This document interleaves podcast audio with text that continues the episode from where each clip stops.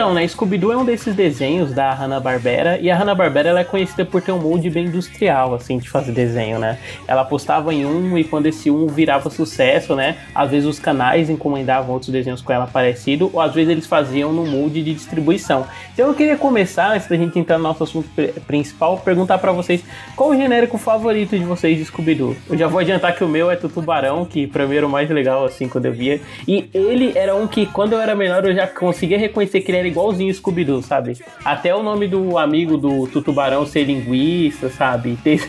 E com a única diferença dele ser uma banda assim que fica embaixo d'água. Porra, mas eu gostava demais, cara. Todo, tipo, todo sábado de manhã eu lembro de eu acordando cedo pra ele e o desenho do Riquinho. Nossa, que parando pra pensar assim, cansado esse desenho do Riquinho também. Mas e vocês? O design é parecido, né? Não só isso que você comentou. E um que eu gostava era o Capitão, Ca... é o Capitão Caverna e as Panterinhas. Isso eu realmente lembro de assistir de vez em quando. O Capitão Caverna também é muito. Acabou ficando mar marcado para mim, na... que eu lembro de assistir. Então acho que são esses dois, assim, que eu, que eu lembro melhor, assim. Que eu acho que faz mais sentido da minha infância mesmo. Nossa, sim. Pô, eu gostava muito também do Capitão Cavernas Panterinhas. E eu lembro que quando eu via o Flintstones Kids, ele apareceu, caralho, mano, é tipo no mesmo mundo e tal. É, que ele tinha todo o segmento só pra ele, né? Ele sim. e o Caverninha, né? Era muito bom, né? Inclusive, é, tanto o Capitão Caverna e as Panterinhas quanto o Tubarão, eles também são variações daquele Joe e as Gatinhas uhum. também, né? As meninas da banda, a rival, né? É bem parecido. Ah, não sei, pode comentar depois, mas um que eu lembrei agora é o Bionicão. Bionicão, sim, Falcão Azul, pode ver. Nossa. É, Gus? Não, é engraçado, porque para mim o melhor de fato é o Tubarão. Eu acho que a gente entra em consenso aqui, porque eu, eu lembro de assistir no SBT e eu gostava muito da dobradinha quando fazia o Scooby-Doo junto com o Tutubarão, assim.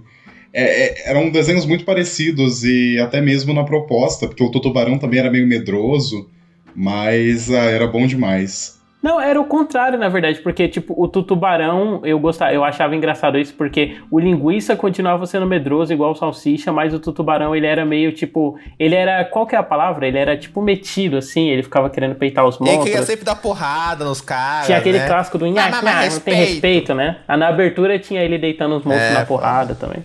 É isso mesmo. Nossa, faz tempo, hein? Quando sair o Vingadores da Hanna-Barbera aí, que o pessoal tanto promete, você vai poder ver de Ai, olha, depois daquele filme do Scooby-Doo do ano passado, eu prefiro que isso não aconteça. Acho que todo mundo. todo mundo, mano. Que é isso. Oi, meu, mas pra mim não é tão ruim, né, cara? Tem que ver aí. Ah, mas é divertido, filme, porque... meu. então, cara, assim, eu acho que é o conceito mesmo que o tubarão era o mais carismático, né, de todos, assim. Mas eu também gostava muito do Bicudo, lobisomem, que era o. Que era o, que era, é, que era o menino, o, o Sherman, e quando vê a lua cheia se transforma em lobisomem, né? E aí. E ficava querendo pegar o amigo gordinho dele. É, né? o gordinho. Eu vou pegar o gordinho. vou, vou pegar o gordinho, vou pegar o gordinho, né? Porque o Bicudo falava, né?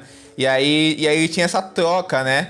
Que o que se o, que se o Magricela no Scooby-Doo era o, o, o, parceiro, aí o gordinho que era o parceiro nesse, né? Só que só que esse, eles eram os personagens mais legais, né? Que o outro pessoal da banda eram mais é, é, é, é os menos interessantes, né, cara? Mas nossa, cara, assim, e, e a gente tá falando de uma nata de bons aqui, né? Porque se a gente for pensar, tinha cada coisa, tipo, tinha aquele Gruber e os caça-fantasmas. Nossa, esse era uma Fantasminha merda. legal é, bug, su, su, Speed Bug, que era o Buga Jato. Esse fantasminha legal, inclusive, ele, reu, ele se reúne com, com o Scooby-Doo no Mistérios S.A., né? Que tem aquele episódio uhum. que reúne todo mundo. Aí tem ele, o Capitão Caverna, acho que o Tubarão e o Fantasminha Legal, né? E o Bionicão também. É, isso é verdade.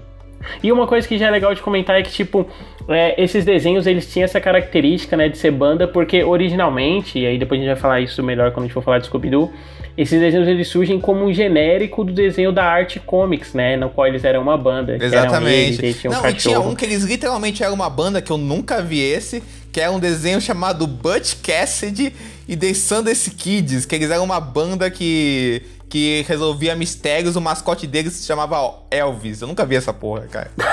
Caralho. Gente. Caraca, nunca ouvi falar Cast e The Sundance Kids. Caralho, é só literalmente isso. É a banda e o mascote. Vai tomar no cu, cara. Nossa, e é foda que o cachorro tem um cabelo meio anos 70, assim, que supostamente são as orelhas. Porra, muito bom, muito bom. Então vamos lá pro Scooby-Doo? Vamos. Beleza.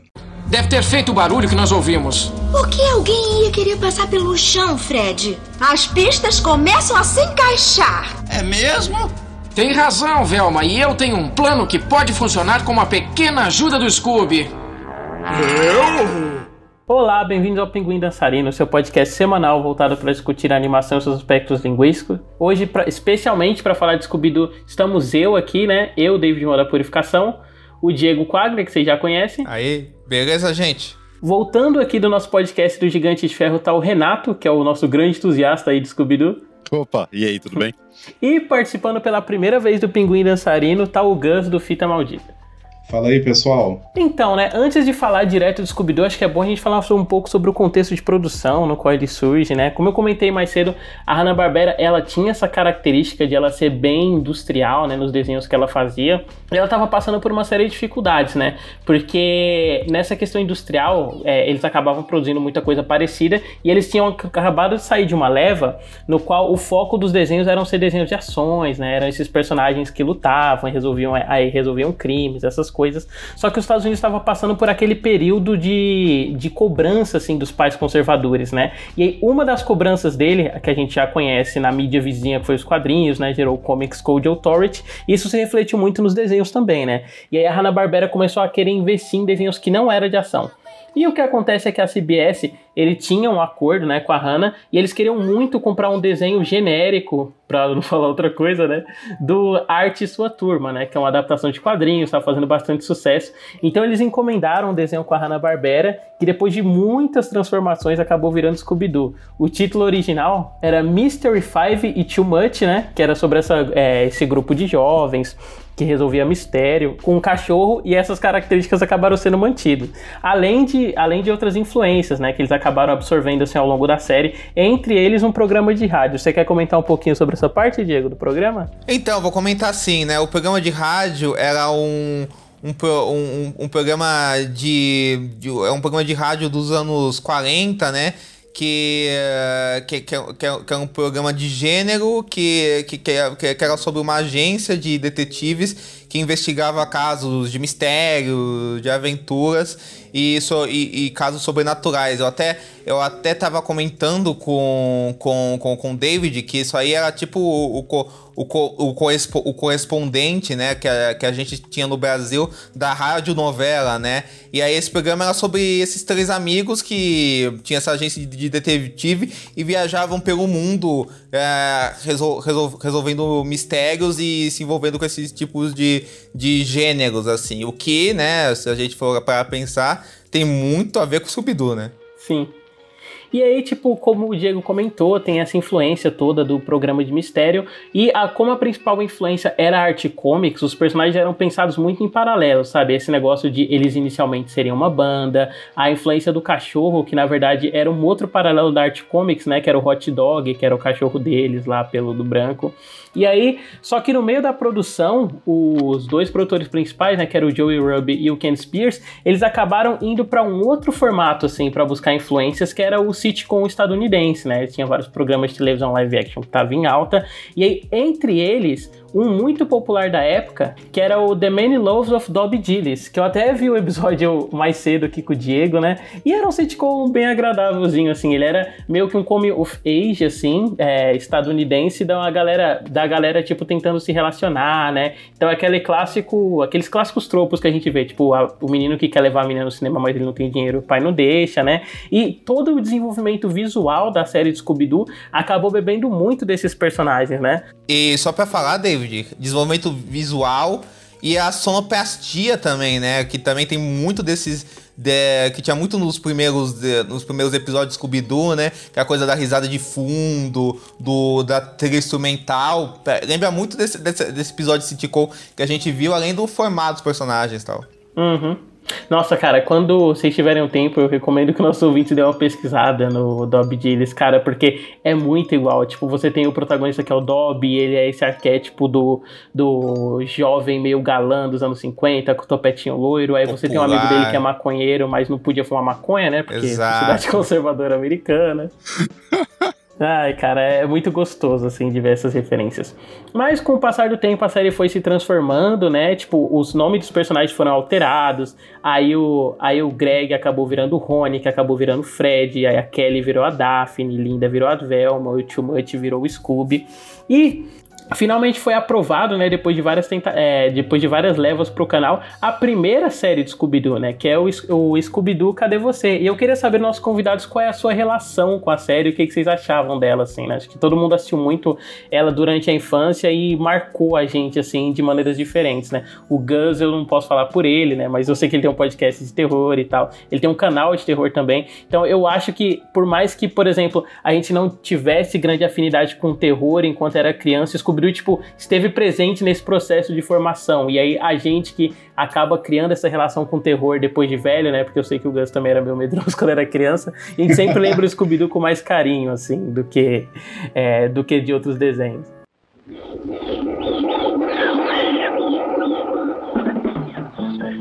Scooby-Doo, cadê você?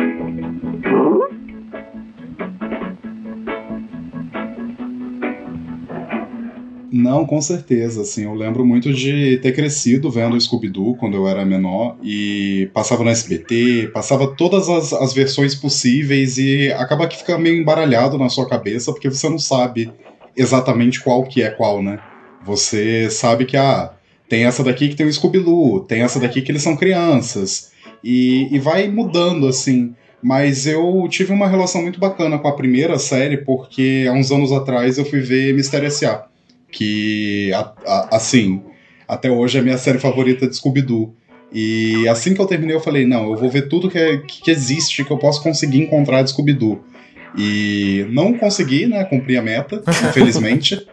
Contudo, eu fui atrás da, da Cadê você? E assim, é impressionante, é impressionante como que pra época é uma série super super bem desenvolvida, com personagens tão carismáticos, com figuras marcantes mesmo. E isso conseguiu definir muito bem o que, que era Scooby-Doo pra uma geração inteira. E, e, e, transformar isso. E eu só queria fazer um adendo nessa ideia de que a, a série originalmente foi inspirada pelos quadrinhos da Art Comics, e eu acho engraçado essa troca, porque hoje em dia a gente tem Riverdale, que é a série de TV do, do CW. É, que bebe. Amada por alguns, odiada isso, por muitos. Isso, isso, isso. e Riverdale é, é, é, uma série que também é baseada nos quadrinhos da arte. E é engraçado porque ela puxa muita coisa de Scooby-Doo. É. E eu, eu acho muito engraçado como que o, o produto baseado naquilo acabou servindo de base para uma adaptação literal daquele, desse tipo de material. É sempre muito louco como a arte sempre se retroalimenta nessa questão de referência, né? Muito maluco. Nossa, Nossa com demais. certeza. Se a gente for parar para pensar até, tipo, o Scooby-Doo Mistério S.A., que é um que a gente não vai comentar nesse programa, né, por questões de pro futuro, mas ele bebe muito de Buffy e Buffy por si só já bebia muito de Scooby-Doo, sabe? Esse negócio do Scooby Gang, né, cara? Buffy, né, que Buffy pegou pegou, né? Não, total, cara. Uhum. Diego? Cara, então, cara, assim, Scooby-Doo sempre fez parte da minha vida, né? Eu, inclusive, curioso, eu postei umas fotos minhas de Dia das Crianças e tinha um Scooby-Doo de brinquedo no fundo, né? Quando eu era bem menininho, assim. Então, Scooby-Doo sempre fez parte da minha vida, sabe? Sempre vi é, no SBT muito. Eu tive o privilégio de de sempre ter TV a cabo, ah, pode burguês colocar o, o selo burguês aqui. É, sabia que eu devia comentar. Mas sempre Então, cara, eu tinha muito. Eu, eu via muito cartoon. Sempre vi muito cartoon, muito, muito, muito. E, cara, passava Scooby-Doo direto no cartoon. E todas as versões, né? E no SBT também. E depois teve aquela época que estreou aquele canal Boomerang, né? Que no começo só que passava coisa da Hanna-Barbera, assim. E pra mim, sempre fui um menino esquisito, gostava de ver desenho animado e gostava de ver coisa antiga, foi o auge, né? Pô, é um canal que só passava desenho animado. E aí tal. E aí Scooby-Doo sempre vi todas as versões e sempre achei muito interessante ver a, a, a, versão, a primeira versão, porque, cara, é muito doido isso, né? Porque quando eu era criança, eu, eu, eu dava pra ver que aquilo era uma coisa antiga, né? Só que como eu, é, só, que, só que eu, criança, Eu percebi que, que aquilo antigo, aquilo meio me fascinava, né? Nossa, mas isso é esquisito, isso não é como é feito hoje em dia. Que coisa louca, né? E aí eu achava isso muito doido, assim. Eu achava muito doido porque, tipo, eram as mesmas vozes do desenho do Scooby-Doo, uh, o que é de novo Scooby-Doo. Só que, tipo, é, eles gravaram isso nos anos 70, sabe? Assim, 60, sei lá quando. Então são vozes. As vozes, tipo, envelheceram muito, né? E eu achava muito doido comparar essa coisa moderna com essa coisa nova. Porque o, eu acho que o que é, o que é, o que é de novo Scooby-Doo foi o que mais. O que eu mais vi. Porque eu lembro quando ele estreou na televisão mesmo, sabe? Foi o que eu mais peguei. E o. E, e o e, o, e a primeira versão não passava tanto quanto ela, mas sempre que tinha pra ver eu via, sabe assim? Porque ela, é muito interessante esse negócio do carisma dos personagens mesmo, né? Como eles fizeram uma caracterização de apresentação mesmo daqueles personagens, depois com as outras versões eles foram aprofundando o personagem, né? Essa coisa do Fred ser o líder, da Daphne ser a pessoa que sempre é. é... Donzela em perigo.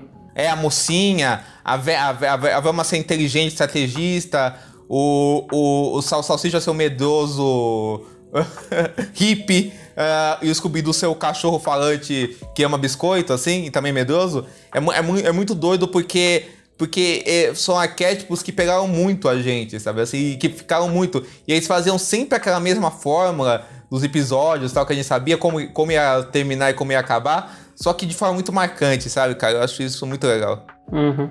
Renato? É, Scooby-Doo desde que eu. Eu nem lembro, na verdade. Minha mãe me contava quando eu tinha dois, três anos, assim. para fazer eu parar de chorar quando era criança, ela colocava Scooby-Doo na televisão. que era assim. Era tiro e queda, assim. Porque eu, eu aparentemente gostava muito. É, e eu de fato gostava muito, porque eu fui crescendo com o Scooby-Doo. Desde que eu me conheço por gente, ele faz parte da minha vida. Eu, eu também tinha TV a cabo. outro selinho aí. é, e eu também assisti é, todos esses desenhos no, na Cartoon, eu assisti em outros lugares. Eu alugava DVD. Alugava direto DVD. Eu também. lembro que eu tinha essas, é, essas animações, né? É, que eles faziam esses filminhos direto pra, pra DVD, eu alugava. Cara, então assim, sempre fez parte da minha vida. Eu sempre tinha, tinha uns bonecos, tinha brinquedo. É, então assim, foi muito especial, assim, para mim. E é especial até hoje. Eu Queria contar uma história, pensando na questão de relação, já faz um, um bom tempo, mas eu já era meio velho. Eu tive é, muita dor de barriga, e aí eu fui parar no hospital e eu tava sozinho. Minha mãe não tava na cidade, meu pai não tava na cidade. E aí eu tive que descobrir que eu tava com apendicite. Caralho. Mas eu fiquei Caramba. a madrugada inteira ouvindo é, a música, tema do Scooby-Doo no fone de ouvido, só para tentar me acalmar, sabe? Porque eu ia ter que fazer cirurgia e não tinha nem pai nem mãe ali comigo. Nossa.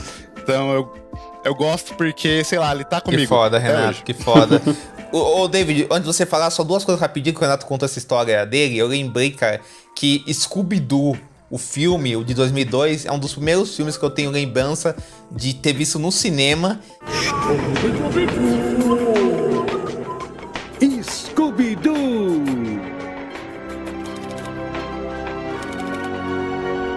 E eu gostei tanto desse filme que depois, que depois eu fui ver ele de novo no cinema, na mesma época, e eu sabia algumas falas de cor, tipo aquela fala da Pamela Anderson, quando no começo do filme, eu sabia de cor essa, essa fala. E... e, segundo, e uma o segunda faxineiro. coisa, cara, e uma segunda coisa que o Renato falou essa coisa de filme do Scooby-Doo, aqueles telefilmes dele nos anos 80, que eu até tava comentando com o David, que o Salsicha vira lobisomem, que o Scooby-Doo e o Scooby-Doo Salsicha vão dar aula naquela escola só pra só para as filhas dos monstros, ou que, ou, ou, ou, que dos irmãos Boo, eu vi esses filmes direto em teatro cartoon da vida, essas porra, cara. Então, é, cara, era muito, foi muito influente. Nossa.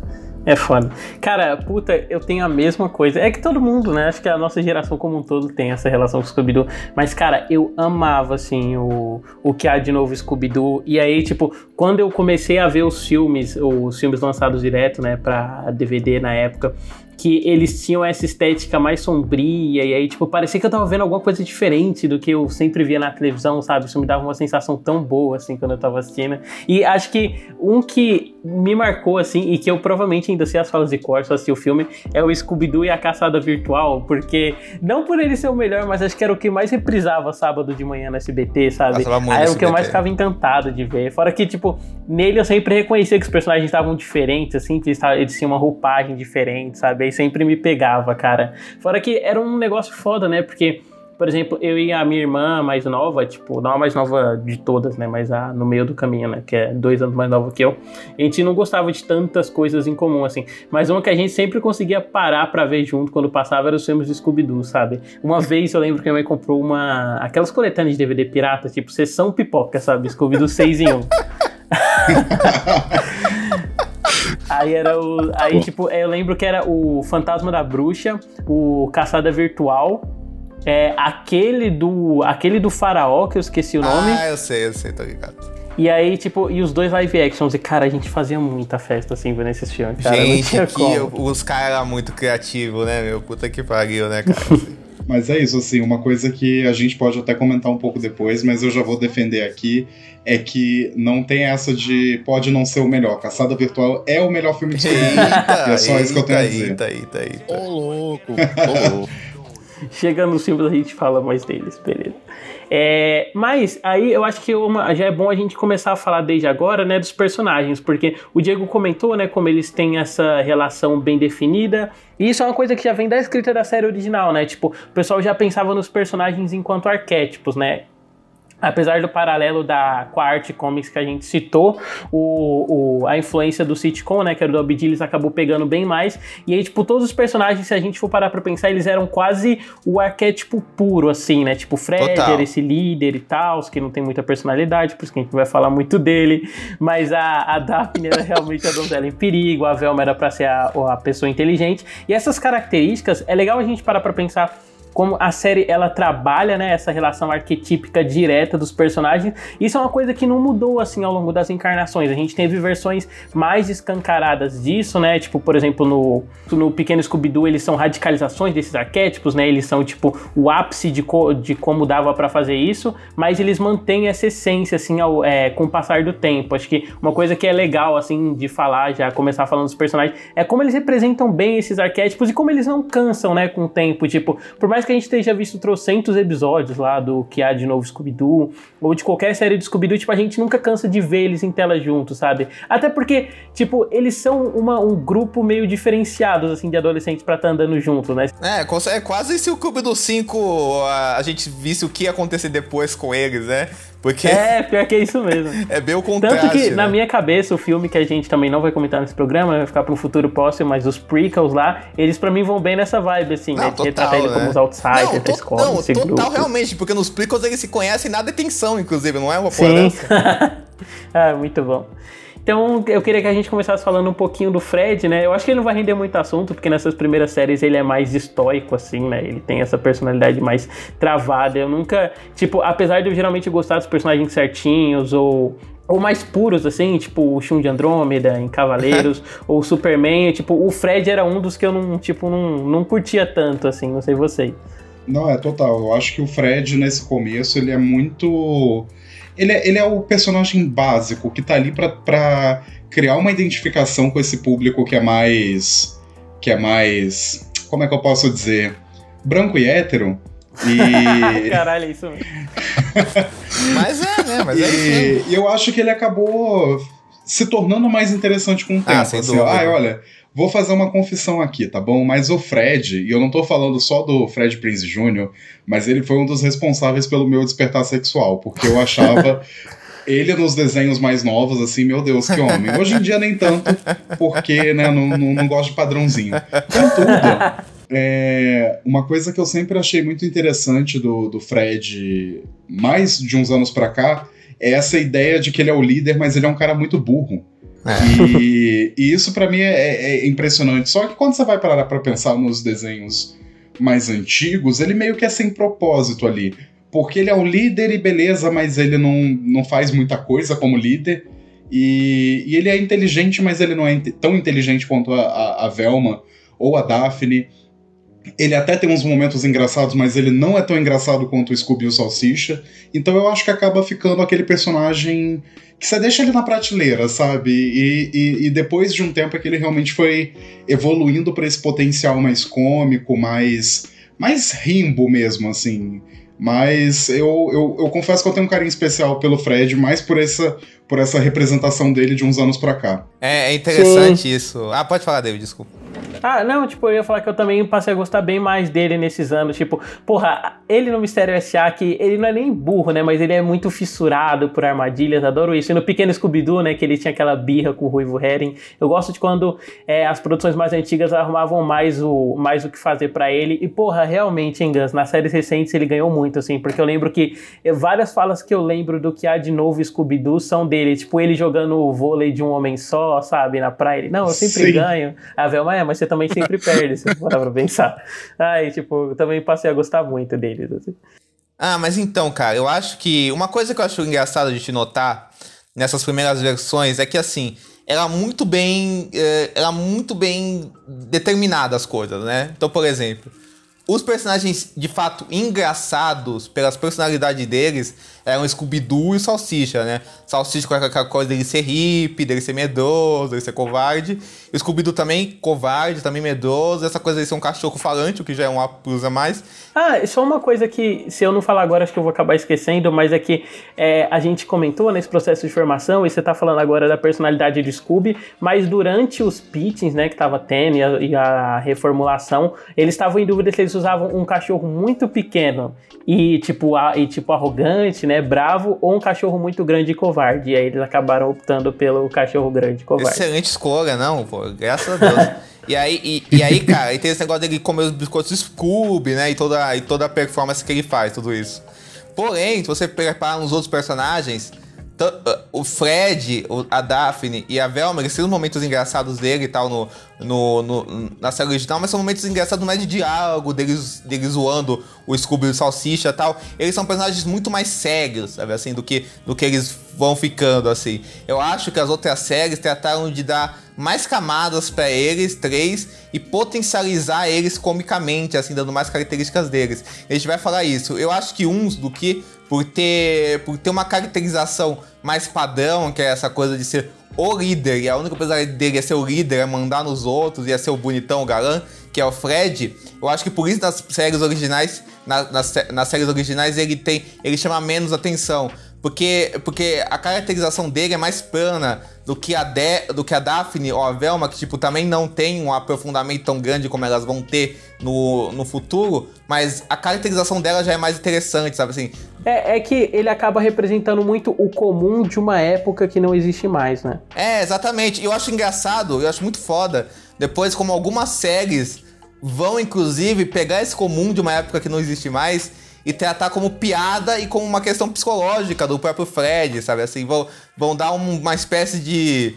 Ah, eu acho clichê falar, falar esse termo, mas enfim, vão dar uma desconstrução né, nele, né? Assim, né?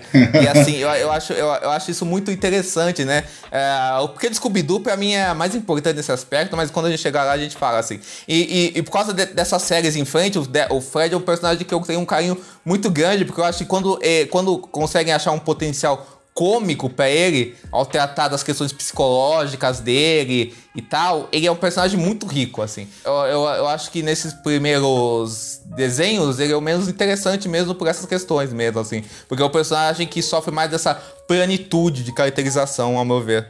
Uhum. Renato? É, o, o Fred, eh, ele é bem isso que vocês comentaram, porque eu acho que ele é muito mais uma questão de postura é. do que de personalidade. Ele tem que ser esse cara que ele tá ali, que ele não vai se abalar do, do jeito que os outros personagens se abalam. Porque, por exemplo, todos ali, pelo menos no começo, né? Todos ali têm um, uma fragilidade, né? O Scooby e o Salsicha são medrosos, a Velma tem a questão do óculos, que é, ele mexe, o óculos dela cai. E, o, e a Daphne, obviamente, ela era a donzela em perigo. Então, o, o, Fred era esse cara que ele representava alguma coisa que podia bater de frente ali com o mistério, sabe? Ele tem essa postura do, do cara que vai estar tá ali na linha de frente. Mas ele só era isso também, né? Ele era um personagem meio automático nesse sentido, pra, da minha memória. Mas é isso que vocês comentaram, ele melhorou muito com o tempo. E é até legal, como o Diego falou da desconstrução, como você vai ver que um cara que tem essa postura, e de tempo pra cá eles começam a trabalhar as inseguranças dele. Então é muito legal isso. Uhum. Ah, e uma coisa que eu já queria que a gente comentasse um pouquinho sobre o design de cada personagem quando a gente estivesse falando dele, porque é, tipo, é um design que ele é bem representativo pra época, mas eu acho, tipo, sei lá, curioso, assim, de reparar como ele ficou um design meio atemporal, assim, porque por mais que a gente tenha tido, sei lá, no Pequeno Scooby-Doo, a Daphne vestido um pouquinho diferente e tal, a essência da roupa deles, tipo, esteticamente a mesma, sabe? Tipo, a Velma com aquela blusa longa e a sainha, o Fred com esse lenço dele, né? Tipo, é quase, virou quase um senso de moda à parte, assim. É, exatamente. Não, total, total. É muito. Eles foram muito. Eles foram muito sagazes ao pensar na caracterização dos personagens. Porque, cara, é, é, é aquela coisa, né? Aquele contraste, né? É aquela coisa. A gente tá falando da cultura anos 60, que é muito importante nesse primeiro episódio, nesses primeiros desenhos Scooby-Doo, essa juventude dos anos 60 tal, não sei o quê. Mas ao mesmo tempo você pega. O Fred é o personagem que mais tem a ver com arte. Mais tem a ver, é o que mais tem, tem a ver, essa coisa com arte, né? Porque, porque o Scooby-Doo, o, Salsicha, ele já, ele já é um. Ele já, ele já vai mais pro lado de contracultura do jovem daquela época, assim, no visual. E, o, e a, a Velma também. E, e, e, e, tanto, e, tanto, e, tanto, e tanto o Fred e a Daphne, mas principalmente o Fred, eles já são mais daquela remanescência dos, anos, dos anos 50. Mas são uma remanescência porque tem ter vários símbolos pop, o lencinho e tal, não sei o que. É, ficou, né, cara, assim. Inclusive tem aquele comercial ótimo do Cartoon Network, que ele começa a xingar os caras, mandar os caras tomar no cu porque falam do, do, do lenço dele. Não sei se vocês já viram isso, né, cara? Sim. É muito foda esse comercial. Nossa, cara. É, o tipo, o Fred e a Daphne, né? Acho que a gente já pode emendar e começar a falar dela também. Ah, eles são quase personagens de filme tipo Blow Up do Antonioni, sabe? Tipo, é, é, você olha para eles e você, é bem aquele negócio, tipo, a, a cultura 50, é, sessentista, assim, britânica é padrão da época, né? Acho legal esse negócio. E aí, tipo, já queria que a gente começasse falando da Daphne. Aí eu queria que você começasse, Renato, falando dela um pouquinho. Porque ela é uma personagem, como a gente comentou, ela começa com esse arquétipo bem definido, né? De donzela em apuros e tal. E as outras séries vão aprofundando isso. Mas o que, que você acha dela, assim, nesses primeiros desenhos? O, o Scooby-Doo Querer Você, né? O primeiro. Ele é algo que tá. Eu, eu vi, eu tenho memórias, mas é algo que é muito mais uma, uma sensação do que eu lembro do que memórias de fato. Eu queria muito pegar para rever mais recentemente, mas é muito mais das da minhas imensas maratonas quando criança. Eu lembro que eu gostava dela, eu lembro que eu achava é, uma personagem justamente porque eu achava que ela movia um pouco a história, talvez, porque ela sempre estava envolvida, talvez, com, com a captura do monstro, e aí você via alguma coisa sendo direta em relação a ela. Mas eu, é também, como os outros personagens, é um personagem que cresceu muito com o tempo. Eu gosto bastante do que fizeram com ela no, nos filmes do live action, para falar a verdade. Eu acho que foi uma sacada legal. Então, questão de, de colocar ela não como uma carinha bonita e uma donzela indefesa, né? Que ela fica até incomodada né, no começo uhum. do filme, do primeiro sobre isso. Mas eu, eu lembro de que eu gostava dela, sim. Ela vira a porra da Buffy, né? Né, é pior que é. é. isso mesmo, né? Mas, tipo, numa, no começo dessas séries dos anos, fim dos anos 80, anos 90, eles já, tipo, queriam desviar um pouco disso, né? Eles colocavam que ela aprendia karatê e tal. No Pequeno Scooby-Doo tem isso, né? E, tipo, ela também tem um mordomo, então, é, tipo, vai ganhando mais coisas com o tempo mesmo. E já aproveita e fala aí, Diego. Não, cara, a Daphne é aquilo. É, eu acho que ela, ela é melhor caracterizada que o Fred, né? Eu acho que nessas primeiras séries. Porque tem todo o lance. Porque esse negócio dela mover a trama, o que ela falou, faz sentido. Porque é ela que dava os biscoitos Scooby pro Scooby, né? Ela que era detentora dos biscoitos Scooby, né? Que dava pro Scooby. Claramente, né? porque é ela das... era burguês safado igual você, né? A única que tinha dinheiro para comprar. Exatamente, exatamente. e ela, e ela, e ela era, e ela era a baixa burguesia Viva o proletariado. Ela era que dava os biscoitos Scooby pro, pro Scooby e ela era que geralmente mais zoava o Scooby e o Salsicha, assim. Ela era que tinha mais, as maiores tiradas com ele. Ela é a Velma, ela é a Velma, né? Mas, mas elas faziam essas tiradas sutis com ele nessas primeiras séries. Coincidentemente, assim. o casal na cabeça de muita gente, né? Isso é, no casal na cabeça de muita gente, muita gente é. chipou, né? O casal. Uhum. Uh, e chipa, né? Até hoje. Então, então eu acho que tem muito isso. Inclusive, essa negócio de casal é engraçado porque realmente isso foi ficando mais aprofundado com o tempo. Porque, por exemplo, esse negócio dela com o Fred não existe na, nas primeiras, nas, nos primeiros desenhos, sabe? Porque, né, desenho dos anos 60 a pessoa não pode, né, namorar, transar, né, tal. Mas aí, isso, isso, é, isso... nem isso dos anos 2000, assim, geralmente. É, exatamente. mas, mas, mas, mas, mas, isso do Fred e da Daphne serem namorados é um negócio que a gente que, que foi, foi, foi ficando mais claro depois, assim, com os outros desenhos, assim, até hoje em dia ser cânone e tal. Então, e, e, então é muito, é muito curioso essa, essas questões, sabe? E eu acho que a Daphne, ela se beneficia muito dessa questão fashion, né, da, como a gente falou de moda, né, aqui, é, ela tá, é, é, é, o visual dela também é muito, é muito característico, né, uma coisa meio Penélope charmosa também, né, já que a Hanna-Barbera repetia muitos moldes de personagem, né, então ela é bem, ela é, ela é bem nesse molde, assim, de Penélope charmosa, mas eu acho que ela tem essas sutilezas que fazem a personagem dela ficar, uh, ter sensações mais interessantes, apesar na prática ter toda essa coisa desse reflexo da época, dessa coisa da donzela em perigo e da mulher que, que, é, que é sequestrada, é perseguida, não sei o que, que depois os filmes próprios vão começar a zoar e desconstruir. Gus? Não, é, com certeza. Eu acho muito, muito peculiar como a gente pode observar é, que a Daphne, para mim, é, o Fred também, mas eu acho que a Daphne principalmente, ela é o maior retrato para mim na série de como Scooby-Doo evoluiu e como Scooby-Doo foi incorporando pequenas mudanças ao longo dos anos, mantendo o arquétipo original, mas ainda assim criando personagens que eram mais. Eu não quero dizer a palavra adequado, mas nessa vibe, mais adequados para o tempo. Porque ela começa como essa donzela em perigo e a gente vai vendo, depois de muito tempo, como essa fraqueza dela, na verdade, vai virando uma força. E eu acho muito interessante observar como essas adaptações mais recentes colocam ela como uma mulher que sabe lutar, como a que sabe fazer as coisas, que ela tem uma inteligência muito própria e que ao mesmo tempo é muito diferente da Velma.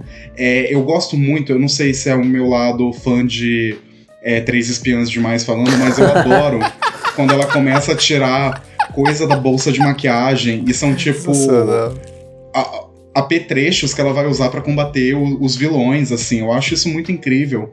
E eu acho que o live action, os live actions dos anos 2000, eles ajudaram muito a consolidar essa figura de que a Daphne, ela tem uma força muito grande. Ela não é só uma donzela em perigo, ela não é só uma figura que tá ali para ser salva, para ser resgatada. Eu, eu gosto muito de como o, o, o próprio primeiro filme faz isso ele, ele incorpora essa trama dela tá sempre como donzela em perigo a história da personagem. Ela fica, meu, eu sou mais do que isso. E mas eu acho que assim, quando a gente para para pensar num contexto de produção da época, em valores que eram repercutidos na época, eu acho que faz sentido a Daphne ser tratada como donzela em perigo na, na, na primeira série. Sim, sim. E eu não acho que ela seja tão unidimensional assim. Eu acho que ela tem alguns momentos muito engraçados, muito divertidos. Eu acho que ela consegue dar uma manejada nesse. Tanto no, no, no pessoal mais sério, que no caso é o, o, o Fred e a Velma, como também na, na, nos surtados, né? No Scooby no Salsicha. Eu acho que ela consegue ser um meio termo ali, e pra mim isso funciona demais. Perfeito. Total. E aí, aproveita que você já falou da Velma aí e puxa pra ela também, Gus. Ah, é aquilo, né? Eu acho que a Velma. A, Velma é, é, uma, é um ícone para muitos, assim. Eu, eu, eu, lembro que desde criança, assim, quando você vai se identificando, ah, meu Deus, eu sou esquisito, eu sou o nerd da escola, você já vê a Velma como uma referência, porque ela, ela tem isso, mas ao mesmo tempo eu acho muito bacana de como a série não retrata ela dessa forma esquisita e como ela na verdade é uma personagem muito importante. Ela é vital ali para tudo aquilo. Eu acho que você pode até tirar o, o, o Scooby, você ou o Scooby não, você pode até tirar o o, o, Fred, você pode tirar a Daphne, mas a Velma, o Scooby e o Salsicha, eles têm uma presença muito importante para resolver os mistérios. E, bom, já adiantando uma coisa aqui, eu acho que é por isso que talvez aquela série amaldiçoada com o Scooby-Doo não tenha dado muito certo, né? Mas enfim, é, eu acho que. Eu, eu, não sei, eu gosto demais assim da Velma por tudo que ela representa e, e pela forma como ela também foi evoluindo ao longo dos anos, sabe? É, é um pouco assustador, porque hoje em dia você encontra muito pornô da Velma, eu acho muito bizarro. mas... né? Sim, sim, sim. sim. mas eu, eu gosto demais da personagem. Não, isso é meio maluco, né? Porque, tipo, a gente tá comentando o quanto ela é essa personagem identificável. E é, de, é o que você comentou na internet, né? De uns tempos pra cá, ela tem ficado cada vez mais sedenta, assim, em relação ao personagem de desenho, né? Acho que por conta de anime, de desenhos voltados para o público mais adulto, a gente não tem meio, tipo, esse medo de discussão, de animação e de ser mal visto por estar discutindo isso. E aí, tipo, a Velma, ela surge muito nesse contexto, tipo, quase de um sex symbol, né? Nesse meio, nesse É, período, assim. E, e tem aquela coisa, né? Eu acho que também tem várias questões. Tem, aquele, tem aquela coisa do fetiche pela mina nerd, né? Do, de, de nerd tem fetiche pela mina nerd, isso aí rola muito. E também tem a coisa, né? Pô, o pessoal botou a Linda Cardellini pra fazer ela no filme, não sei o Não, quê. aí é, sabe assim? realmente isso aí ajudou muito, né? Isso e aquela E é- cena clássica do Scooby-Doo, do primeiro desenho do Scooby-Doo, que as duas vão pro quarto juntas, né? Que é o pessoal mais. É, exatamente. Então essa fetichização ficou mais crescente na cabeça do pessoal. Uhum. Não, e o próprio desenho dela, assim, nos, no, nas novas animações, né? Tipo, ela tá. é, sei lá, é foda. É que é pra você ver, né? Como o Gus parece uma pessoa mais séria, a gente fica meio sem graça de falar esse tipo de coisa. Gente, eu sério, como assim? É a falta de Nada, vixe, fala Mas, aí, porra, ela tá sendo desenhada mais, né, mais curvilínea, por assim dizer. Então, tipo, acho que tem rolado mais isso. Fora que os desenhos, tipo, como esses desenhos, os primeiros desenhos eles eram dos anos 60, tipo, você não tinha essa questão do corpo dos personagens ser uma coisa presente, né? Exato, tipo, com essa exato, mudança exato, dos desenhos, você tem essa mudança de ambiente, você vê os personagens na praia, né? E aí, tipo, aí começa a surgir ideias, assim, na cabeça das pessoas. Não, e, e também eu acho que tem uma coisa que antigamente era aquilo, né? A mina nerd era aquela mina que nunca vai ter ninguém, é rejeitada. Esse estereótipo, né? A mina que, a mina que usa óculos nos filmes do, dos anos 80 e que tem que tirar os óculos e, ai, nossa, ela tira os óculos, ela é a mina mais bonita do mundo, sabe assim? É, A Beth é a feia, né? A Sim, feia, exatamente. Tinha esse estereótipo. Com, com o tempo, esse estereótipo foi, foi se desfazendo e o pessoal, pô, essa menina é interessante também.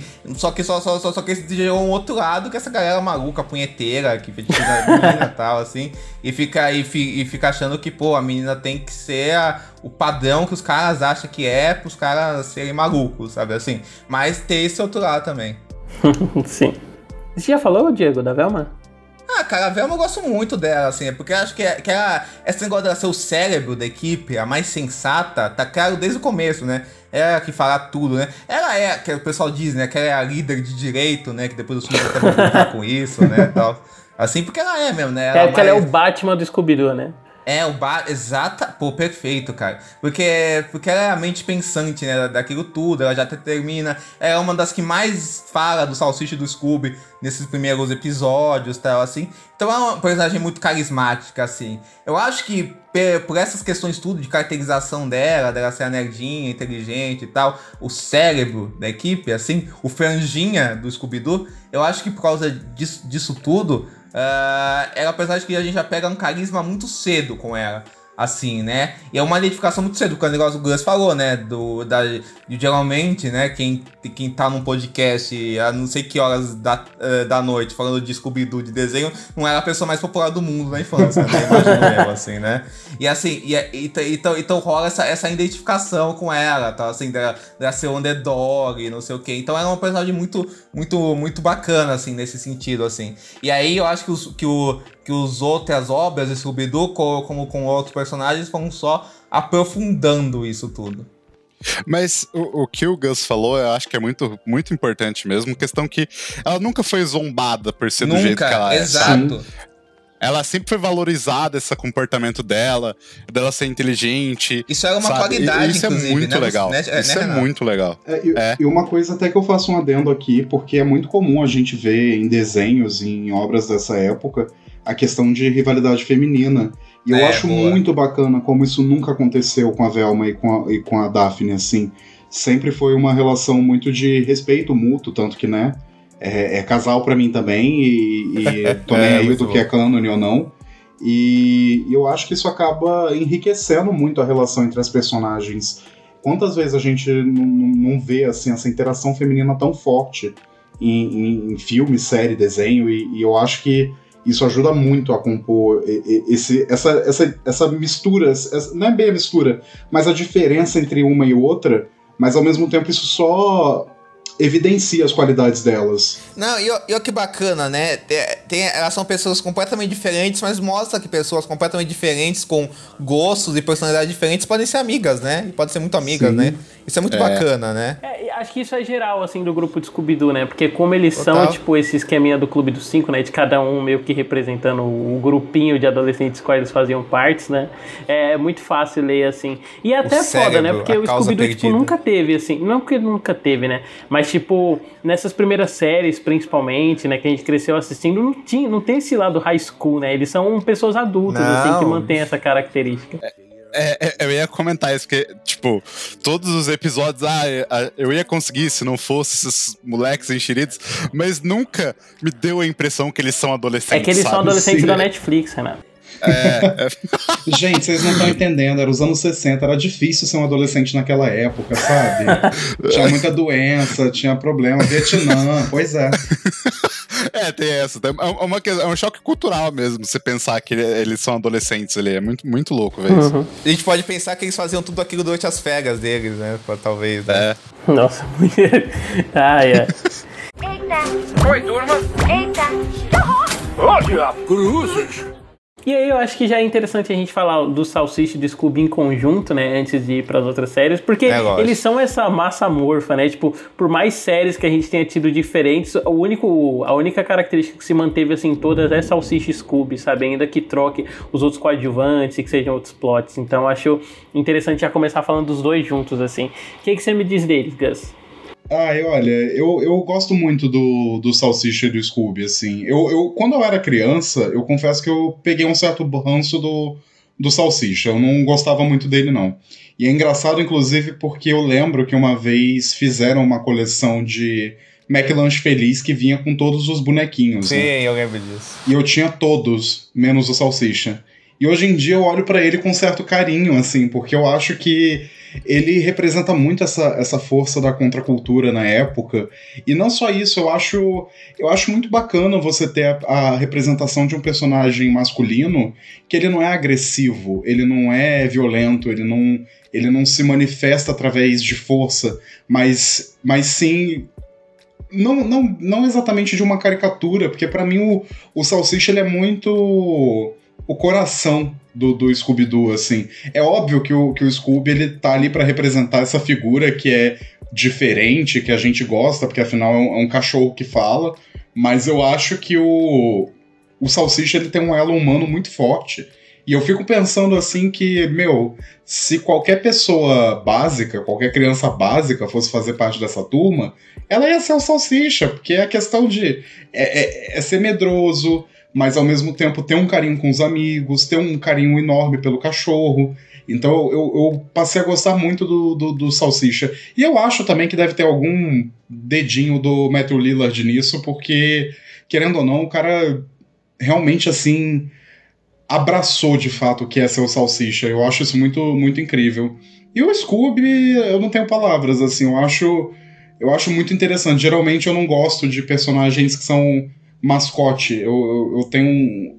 Sei lá, eu, eu fico pensando nos filmes da Disney e me dá um. me sobe um ranço, porque eu acho os animais falantes muito chatos. Ou, ou até mesmo, sei lá, o Olaf de Frozen, que não é um animal, mas também é amaldiçoado. Linguado, Mas- né? Esse pessoal, né? É que a é. acho que sempre fica mais evidente, assim, que eles são- estão colocados lá mais artificialmente pra vender boneco, sabe? Exato. E é engraçado, porque eu até sinto que existe um pouco disso em Scooby-Doo, mas pra mim soa de uma forma muito mais orgânica, muito mais natural. Eu acho que ele é um personagem que tem muita muita camada, assim. É, é óbvio, é um cachorro que fala que é medroso e que é faminto, mas eu, eu gosto de como ele tá ali, ele dá um elo pra essa equipe. Ele, ele funciona meio que pra diferenciar aquilo e pra deixar uma coisa tão marcante, tanto que é isso o nome da, da, da franquia não ficou Fred, Velma, Daphne, não, é, é Scooby-Doo. E eu acho, eu acho o personagem muito interessante, assim, até hoje eu, eu gosto muito. Diego. Cara, é engraçado que o Scooby-Doo Salsicha, diferente de algumas duplas cômicas, né, que existem pelo contraste, sei lá, você pensa no gordo e o magro, né, você pensa no Jerry Lewis e o Jim Martin, né, eles existem por causa do contraste, né, o Jerry Lewis é o idiota e o Jim Martin é o galã, né. No Scooby-Doo, o Salsicha e o Scooby-Doo são essa coisa metamorfômica e, e casada por, realmente porque eles se parecem, né? Porque eles são muito parecidos entre si, né? Eles são almas gêmeas que se completam, né? Eles são muito mais tipo o, o Dave e o Lloyd do que essas outras duplas, né? Nessa questão, né? Eles são muito mais. É. Eles são muito mais Kiko e Chaves nessa questão, né? Assim, né? Apesar do, apesar do Kiko e do Chaves terem suas diferenças também, né? Mas assim, eu acho, eu acho muito bacana. Mas eles têm uma visão de mundo parecida, né? Uma visão até apagada parecida. Eu acho que o Scooby-Doo e o Salsicha, eles compartilham muito disso, sabe? Assim, desse, desse, desse casamento de, de visões mesmo e de personalidade, sabe? São personagens que são os bufões mesmo, né? Só aquela coisa do, do palhaço de circo que estão naquela turma. Mas eles recebem o protagonismo, sabe? Eles são queridos, eles têm, eles, eles têm, um, eles têm o carisma deles e conquista tanto aqueles adolescentes do lado deles quanto o público, sabe assim? E, e eles se conversam mu muito forte, né? E, e um, um, entende o outro muito bem, sabe? Um, e um tá em casamento com o outro. Eu acho que essa parte de relacionamento dos dois pega muito essa coisa básica deles, né? Deles serem medrosos, deles serem sempre correndo, deles querem fugir, deles serem os heróis improváveis, né? Os heróis que querem escapar, os heróis que não querem estar ali, mas acabam resolvendo o dia, né? Isso é uma coisa muito foda, eu acho. Essa coisa muito legal deles, sabe? Assim, das caracterizações todas que que o Gus falou, né? Eu acho que eu acho que os personagens terem tido esse, esse escopo tão forte todo, todos esses anos é, é muito é, é, muito por conta disso, né? E aí, lógico, tem coisa que o pessoal zoa, né? Tipo assim, ah, que o salsicha é maconheiro tal, não sei o quê. Eu tava até lendo, por isso esse símbolo de cultura, eu tava até lendo hoje sobre isso, os criadores do Scooby-Doo lá, os roteiristas lá, que o. Acho que o David falou o nome deles, assim. Eles não, eles não gostam dessa teoria, né? Eles falam que eles não pensaram nisso, que eles, quando eles viram as piadas lá que o James Gunn fez no filme lá do Scooby-Doo lá do Rajaz Goza, eles não gostaram, não sei o quê. Mas, cara, né? É, dá, dá pra você, né? Dá pra você é, pensar, a, né? É, é foda porque, tipo assim, apesar deles falarem isso, né, que não pensaram conscientemente, ele não só tem vários sim, é, signos que a gente associa à contracultura, mas ele estava inserido em pequenas contraculturas da época, né? Porque tem essa questão do dele ser vegetariano, né? Que é uma coisa que é, ele exatamente. começa no desenho original e depois é retomado nos filmes. Então, tipo, mesmo que o pessoal mais. que os criadores com essa visão mais conservadora não queiram, sabe? Tipo, queiram tirar dele esse papel que ele tenha, é inegável que ele tem esse papel, sabe? É, dá pra puxar pra isso, né, cara? E eu acho muito engraçado isso, cara. Assim, uma coisa que eu acho que a gente vai ter que falar depois, que a gente já fechar esse dos personagens, é que acho que no Salsicha dos Scooby-Doo isso fica mais claro, até porque seria uma das maiores duplas da história, é que, cara, esse lance da dublagem brasileira acho que ah, não, fe fez uma diferença gigante, né? No, no elenco de Scooby-Doo, mas principalmente esses dois. Mas enfim, no final a gente fala disso. Renato? Muito amor e carinho por esses dois. Eu acho que tem muito a ver. Eu acho que você comentou que o Gus também tinha esse lado mais medroso quando era menor. Eu era muito medroso. mas muito medroso. Então, assim, rolava uma, uma identificação no sentido assim, de você gosta, porque quantas vezes eu não fui dormir com a minha mãe, assim, por uma semana, porque eu fui querer ver um filme de terror e eu sabia que ia dar merda, e mesmo assim eu vi o filme de terror, sabe? Então, assim, é, é, é essa relação de você ter medo, mas você ainda tá ali no meio, sabe? E, e, e, eu acho isso muito legal, porque eles são muito medrosos, mas eles fazem parte ali do mistério. E, e, muitas vezes o próprio fato deles estarem medrosos ajudam eles a resolver as coisas, porque às vezes eles acabam trombando ou derrubando alguma coisa, que acaba revelando alguma coisa. É, então, assim, é muito legal isso, porque quando você pensa nos outros personagens, eles têm algum tipo de uma função mais útil na hora de resolver o mistério. E o Scooby e o Salsicha meio que não, não tem tão de cara, assim. Mas depois você percebe isso de um jeito muito legal, assim.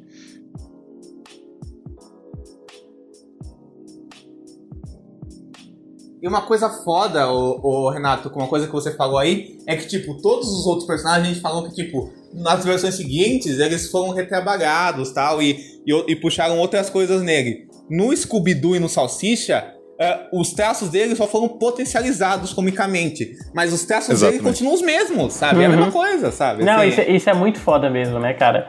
Tipo, até, sei lá, no filme recente aí, que é uma baboseira tremenda, tipo, eles, eles se mantêm fazendo isso, sabe? Pô, isso que você comentou deles serem a dupla perfeita, né? Tipo, o negócio que se completa. Ironicamente, me fez valorizar mais a cena deles cantando Shallow, que pra mim é um lixo, assim, mas. Nossa senhora, que, que situação. Ai, caraca, eu não consigo. In the shallow, shallow. In the shallow. I'm off the deep end. Watch as I dive in. Ah, não, eu só ia puxar aqui, cara, que eu acho que um negócio que a gente tem que falar, que eu acho que é impossível não falar, é da dublagem brasileira, né, cara? Assim, acho que. Acho que o, o elenco de Scooby-Doo, dando crédito, assim, é, quando ele chegou pra ser dublado no Brasil, ele foi dublado lá no Rio de Janeiro, nos estúdios da Dubração Guanabara. Dubração Guanabara. Ele foi dublado nos estúdios da Dubração Guanabara, no Rio de Janeiro, lá nos anos 70. É, a dublagem foi dirigida pelo Luiz Manuel, que escolheu todo o elenco do, do Scooby-Doo, que, é, que foi o primeiro dublador do Fred, a primeira voz do Fred, essa voz do Fred que a gente conhece, de Garãozinho, é ele, assim. E, cara, é simplesmente uma das melhores dublagens brasileiras de todos os tempos e deu uma caracterização própria pros personagens que é incrível. Tanto a, Juscia, a, a Giacomo fazendo a Daphne, a, a, a Naira Morim fazendo a Velma, o Fred, que é o Luiz Manuel. E não tem como não falar, inclusive fica a nossa homenagem a eles que nos deixaram esse, esse ano, que são o Orlando Dumont fazendo Scooby-Doo e Mário Monjardim fazendo Salsicha, que é genial a caracterização deles. Assim, queria perguntar pro, pro Renato, primeiramente, o que, que essa dublagem significa pro, pra Scooby-Doo no Brasil, pra você? O que você acha disso? Cara, pra mim eu acho que é tudo. Eu- assim, eu acho que marcou muito. Inclusive eu fiquei. Eu descobri isso esse ano, eu não sabia disso. É que o Orlando Drummond é o, é o dublador que por mais tempo dublou o É, ele Scooby-Doo no mundo inteiro. Book, inclusive, cara. Se ele tá É, nessa. o, o dublador americano ele morreu tipo no fim do pequeno Scooby-Doo, assim, o Don é Don Messick. Então, tipo, o Orlando Drummond, cara, ele é puta, é, é foda, né? Que tipo, ele deixou o personagem recentemente, né, com aposentadoria, tadinho, velho. E ele ainda foi embora esse ano e tal. Mas cara, o que ele fez assim é realmente é isso aí, é absurdo, né, assim, não só pra história da dublagem brasileira, mas pra história da dublagem mundial, cara, é uma coisa. Não, com certeza. O Mário Monjardim, ele quase entrou também, só que ele, ele saiu do Rio de Janeiro uma época, e aí quem fez o Salsicha por um tempinho foi o Orlando Prado, porque senão ele tinha entrado também nesse Guinness Book, assim. Mas aí o, o Dumont, como ele nunca parou, ele acabou entrando, assim. Mas continue, continue, Renato. Não, mas. Sei lá, cara, eu de- desde sempre tinha na minha cabeça essa voz, assim, pra mim. Tanto que, por mais que depois, com o tempo, eu comecei a ver Scooby-Doo legendado e eu achei algumas coisas legais, o Scooby-Doo falar com R, mas não é a mesma coisa. Pra mim, você vê dublado, existe um. É um. Não só porque é muito bom de fato, mas existe esse lado. Pô, o, o, o Salsicha falando. Ô, Diacho! É, é, cara, isso. Cara, eu, eu repetia isso direto em casa. Sério, quando eu era criança, eu ficava repetindo isso Ele deu direto. uma caracterização própria pro Salsicha que super combina com o biotipo dele, né, cara? Isso é perfeito, né, cara? Total, é perfeito, é perfeito. Esse je... Cara, e- e o, o próprio Orlando, eu acho que a voz dele é, tem um afeto É. que acabou grudando, sabe? Esse é, sei lá, guardo com muito carinho, Não, você assim, falou fica até emocionado. afeto. Tem, tem, umas, tem umas partes emocionais do, do filme dos anos 2000 que eles estão dublando, assim, que o Orlando Dumont, na, na cena do Salsicha, que ele coloca uma, uma doçura na voz do, do Scooby-Doo, que é incrível, né, cara? Não, assim, aquela cena eu tá nunca triste. vou esquecer, assim, porque ela sempre bate forte na minha cabeça, porque apesar de, tipo, é, o filme ele ter esse lado cômico, aquela parte do começo que o Scooby pergunta, ah, eu vou embora também, e o Salsicha fala pra ele que amigos não se vão, cara, quando eu era É. pequeno me pegava demais, assim, e capaz de se eu rever hoje me pegar mais ainda por Pega. essa questão do Orlando Os caras são Drummond. muito gênio, né, meu? Não, não. Não vão. Qual é, gente? Vocês já vão? Eu vou também. Não, Scooby. Amigos não se vão. E você, Gus? É, não, mas é isso, assim, eu acho que toda a questão do, da dublagem é impressionante. Eu acho que é uma aula de como você fazer uma dublagem para outro país, assim, porque eles conseguem criar. Eu, eu, não é bem criar personagens novos do zero, mas eles adaptam também esses personagens pro cenário brasileiro, assim. E eu fico pensando na, em toda a questão de acessibilidade também, de você poder estar tá trazendo um desenho tão importante, tão impactante para uma galera que ou não sabe ler, ou então é muito nova, e por aí vai, sabe? Eu acho que é, é, é perfeito, assim, é perfeito demais. E, e, eu lembro com muito carinho, assim, da, das, da dublagem do, do Monjardim e do Drummond, porque eu realmente acho que são minhas dublagens favoritas dentro do, do cenário audiovisual brasileiro. Eu não, eu não sei explicar, assim, mas eu tenho um carinho muito forte. Eu acho que por uma questão, vou até comentar, por uma questão de afeto, são. Tanto que, sabe, quando o Orlando morreu, cara, eu lembro que eu fiquei muito emotivo porque vem na cabeça, sabe? Tanto que é uma voz que ecoou na minha infância inteira. Então, assim, é muito difícil de, de não ficar emocionado. É uma voz que, sabe, tipo, ele, ele é o meu personagem. O Scooby-Doo ele é meu personagem favorito de infância. Ele sempre foi, sempre me acompanhou. Então é muito louco você ver isso. E ele tem uma voz, ele tem uma voz de uma pessoa que foi muito importante. Então, quando ele morreu, eu senti muito, assim. E você, David? Ai, cara. Porra, é foda o Renato falando aqui, aí subir nas lágrimas, que realmente.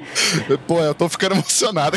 Eu tô virando recorrente, hein, Renato, aqui no podcast do Gigante de Ferro também. Mas puta que pariu, cara. O, o cara, o puta, é, é foda, né? Tipo, não só essa questão de como eles constroem os personagens, mas isso que a dublagem brasileira conseguiu fazer e que nenhuma outra dublagem do mundo acabou conseguindo reproduzir, sabe? De manter os personagens independentes da mudança que a série original sofria. Tipo, pô, a gente chegou num ponto em que, sei lá, tem dubladores da que estão acompanhando os personagens nas séries recentes, que, sei lá, estão há 20 anos, né? dublando os mesmos personagens, e aí chega nos filmes e eles são simplesmente substituídos por atores famosos, tipo Zac Efron para fazer o Fred, esse tipo de coisa. E, sabe, e, e, tipo, você vem pro Brasil e esses personagens eles são tratados de uma forma, assim, e com tudo isso por causa dos dubladores, sabe? Que viraram essas lendas da dublagem, não só pelo recorde, mas por todo o trabalho de voz e o trejeito e as especificidades que eles davam para cada um, sabe? A interação. Porra, é. Ai, cara, é uma coisa assim, se você ver esses vídeos de bastidores de dublagem, cara, os é, é foda, assim. É meu, é, falta palavras, sabe, pra descrever. Cara, é um que... assim, antes da gente, né, já, já mudar de séries e tal, assim, né? Não, o David realmente deu, deu um show aqui de emoção, assim. David e Renato, Gus, arrasaram, arrasaram, arrasaram. Eu acho que, cara, antes da gente ir pra esse negócio das outras séries de Scooby-Doo e tal, só queria dar algumas curiosidades da dublagem de Scooby-Doo que eu, que eu peguei aqui. Como eu falei, a dublagem começou a ser feita na dublação Guanabara e depois ela foi para vários estúdios, entre eles as séries foram dubladas na Herbert Kitcher, né, a famosa, né, estúdio de dublagem, é assim que se fala, né? Estúdio, estúdio de dublagem, que dublou várias produções e tal. E, as, e, e, e mais recentemente, a, os, os filmes Scooby-Doo, se não me engano, foram dublados na Delight, né, os filmes live action, e, o, e os mais recentes foram dublados na Cinevídeo. E o Mario Monjardim e o Orlando Mon, o Orlando Mon sempre Uh, sempre participou das dublagens de Scooby-Doo, o Marimão Jardim também na maioria. Nos anos 90, como eu nos anos 80, por aí, como, como eu tinha falado, ele, se, ele ficou um tempo fora do Rio. E aí Orlando Prado fez a voz de Salsicha e alguns desenhos, assim. Por causa disso ele não entrou pro Guinness Book, mas depois ele voltou a fazer. O, além do Luiz Manuel, uh, quem também fez o Fred foi o Crane dos Santos. E o Mário Jorge Andrade, que é o dublador do John Travolta, vejam isso, assim, assim. E depois o Petson Adriano fez o, fez o Fred, mais recentemente, é o dublador do Fred atual. E no que é o meu favorito, inclusive. É, muito boa a voz dele. É muito boa a voz dele uhum. de Fred. Não, assim. e, e, é meio louco, né? Porque, tipo, o, se você pega. Eu demorei para me tocar aquele que dubla o, o, Clark Kent de Smallville, por exemplo. Porque ele tem aquela voz encorpada, assim, lenta, né? E aí, para fazer o Fred e o Josh, do Drake Josh, ele dá aquela nasaladinha assim, né? é. né? Pra, pra, cara, é muito foda. Exatamente, exatamente. E aí, e, inclusive, teve, teve uma homenagem que no, que no filme recente do, do Scooby quem faz a voz do Fred é um dos netos do Orlando Drummond, né? Que faz a voz do Fred, assim. Uhum. Que, que, acaba fazendo a voz do Fred, assim. E aí a Daphne foi feita pela Joa Sarah Giacomo na maioria das produções. E na, é, foi feito pela Jacare Giacomo na, na maioria das produções. Só que a Mônica Ross também fez é, alguns desenhos que a, que a Daphne aparecia só com o Salsicha e o Scooby-Doo. E a Velma foi feita pela Naya Morim também na maioria das produções. Só que a Carmen Sheila também fez ela em alguma, algumas vezes no Pequeno Scooby-Doo. Só que, né, com o tempo, né, por causa de idade e tal, a Warner decidiu, e a aposentadoria, a Warner decidiu trocar os personagens, assim. E aí, e aí o Scooby acabou sendo feito pelo Reginaldo Primo, o Salsicha pelo aquele McCade Licita, acho que o nome, se você estou falando o nome dele errado, desculpa aí, cara, não foi mal. E aí, aí, aí a, a, a Daphne acabou a Daphne acabou sendo feita pela Flávia Sadi e a Velma pela irmã dela, a Fernanda Barrone, assim, sendo que nos filmes elas tinham sido feitos filmes live action, elas tinham sido feitas respectivamente pela Silva Salusti, que é a dubladora da Daphne, e pela. E, e, que é a dubladora da, da Daphne, não, que é a dubladora da Sarah Michelle Gellar, que fazia Buffy. E a Velma era feita pela Miriam Fisher. E recentemente, com o filme do Scooby, os dubladores, os dubladores do Scooby-Doo de Salsicha acabaram sendo feitos pelos Guilherme Briggs, que sempre imitou Lando Mon, e é, e é o pupilo do, do Lando Mon, uma, o, o aprendiz dele, assim e tal. E pelo Fernando Mendonça, que tem a mesma relação com o Mário Monjardim, né? Isso acabou sendo, sendo feito assim, né? O que acabou sendo uma, um fechamento muito bonito, né? Pra essa trajetória toda. Não, e é, uma outra coisa da dublagem é que é tão, é tão forte a presença do Orlando Drummond e do Mário Monjardim fazendo Scooby Salsicha, assim, em termos de interpretação de voz, que sempre que você via né, essa mudança de dubladores, você sentia que a pessoa estava imitando ele, sabe? Tipo, não tentando criar uma voz específica, mas sempre indo na linha do que já foi feito, de tão icônico que ficou a, o áudio, sabe? Acho isso muito foda, assim. Até, por exemplo, o Orlando Drummond, ele conseguia variar bastante, né? Eu lembro que o Puro Osso, eu demorei para perceber que era a voz do Scooby-Doo. Sempre nossa, pensava mais na voz do Alf. Mas naquele episódio do Billy Mandy que aparece o Scooby-Doo, eu falei, caralho, agora que eu percebi que é o mesmo cara, sabe? Que tem o Puro Osso com o Scooby-Doo no tribunal. Eu tô chocado aqui que o Puro Osso é o Orlando Drummond. Não, de verdade. cara, assim. Ele era o Vingador do Cabelo do Dragão também. Revelação. Gente. É que pra fazer a voz do Vingador, ele fazia a voz de fumante, né? É, exatamente. Mas é legal isso que você falou, David, porque eu acho que um paralelo, porque o Don Mask ele também imprimiu os, os três jeitos dele no Scooby, né? A questão de falar com R, chamar o é, Reg, né? Em vez de Shag. O, o, o, equivalente vale pro, pro Drummond. O que, ele, o que ele marcou aqui no Brasil vai ser seguido. O, o Briggs, ele só foi é, escolhido, assim, e a galera gosta, porque ele segue o, o jeito do Drummond. Exato, não tinha como não seguir, né? Seria impossível não é, seguir, não né? Tem, é, não tem. tanto que, por exemplo, no eu tenho a impressão que isso vai ficar eternizado, né? Dele, tipo, ser o cover, é, Orlando Drummond cover aí pra sempre, porque é, ele é um dublador muito foda e tal, né? Tipo, até desviando um pouquinho do assunto, mas, por exemplo, vendo o desenho do He-Man, que o Orlando Drummond também fazia a voz do Pacato, né? E o Briggs, ele vai nessa mesma linha de é, brincar de ser Até acho que por causa da relação pessoal deles, né? De serem muito próximos, né? Tudo isso, né? Uhum, total.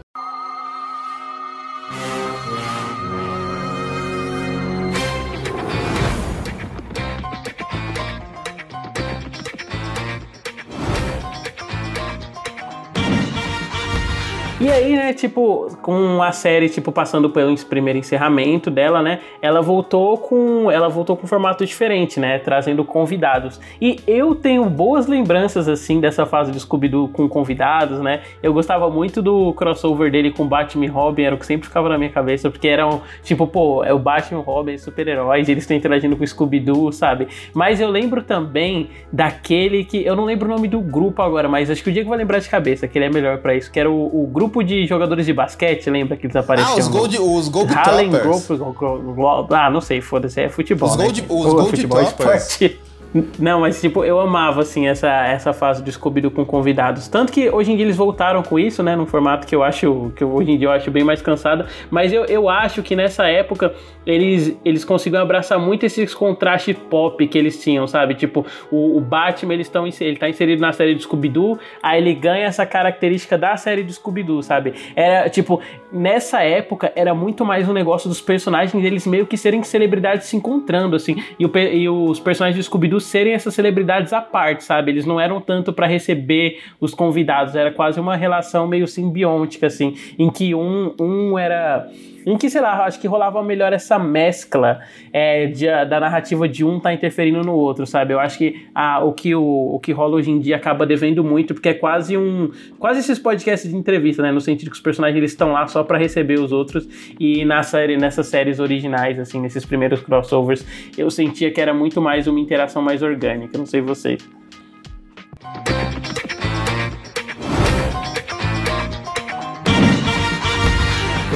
Scooby-Doo e Batman, os bravos e destemidos. Pode começar, Renato.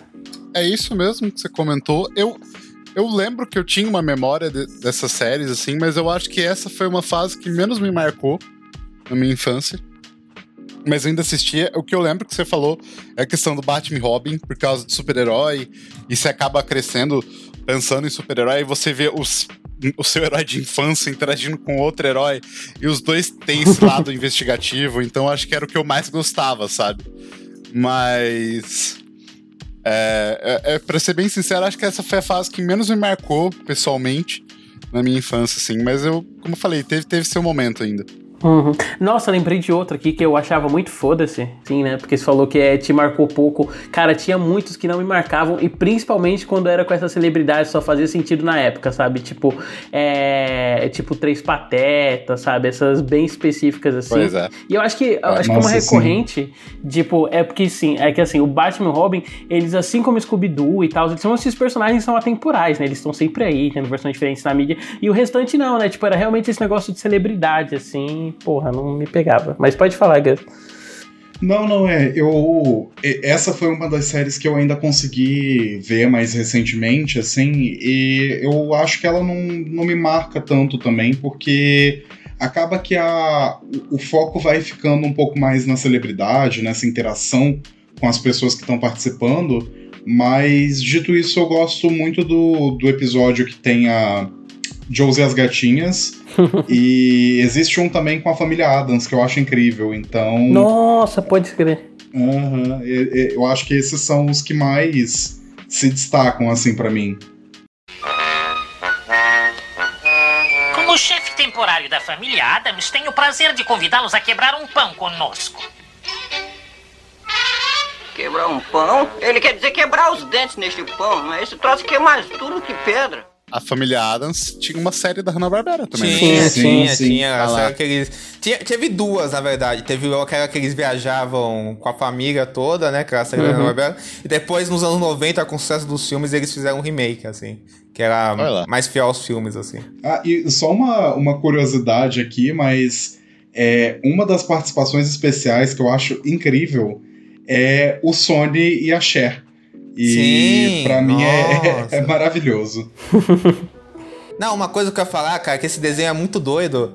Porque eu, eu, eu, sempre fui, eu sempre fui uma criança muito esquisita. Muito, muito estranha. Muito, muito, muito. E aí eu ficava, eu ficava o dia inteiro. De, a, minha, a, minha, a, a minha tia deixava eu usar o computador dela de sexta-feira porque eu não tinha computador. Né, quando eu era criança, assim. Então eu ficava usando o computador dela no Clique Jogos, jogando, né? Lembra do Clique Jogos, alguém? Nossa, Sim, eu lembro. Saudades. Ele, Jogolândia, vivia acessando, inclusive. É, e, mas eu sabe o que eu fazia também? Eu ficava no Wikipedia, no, no sites pesquisando sobre desenho animado, no YouTube pesquisando sobre desenho animado, sobre filme, essas coisas, assim, que eu sempre fui meio maluco. E aí, eu sabia que existia essa série do, do Scooby-Doo a primeira vez, porque eu vi ela no Wikipedia. Aí, uma série do Scooby-Doo que eles encontram personagens aí de filmes, sabe? Celebridade e tal.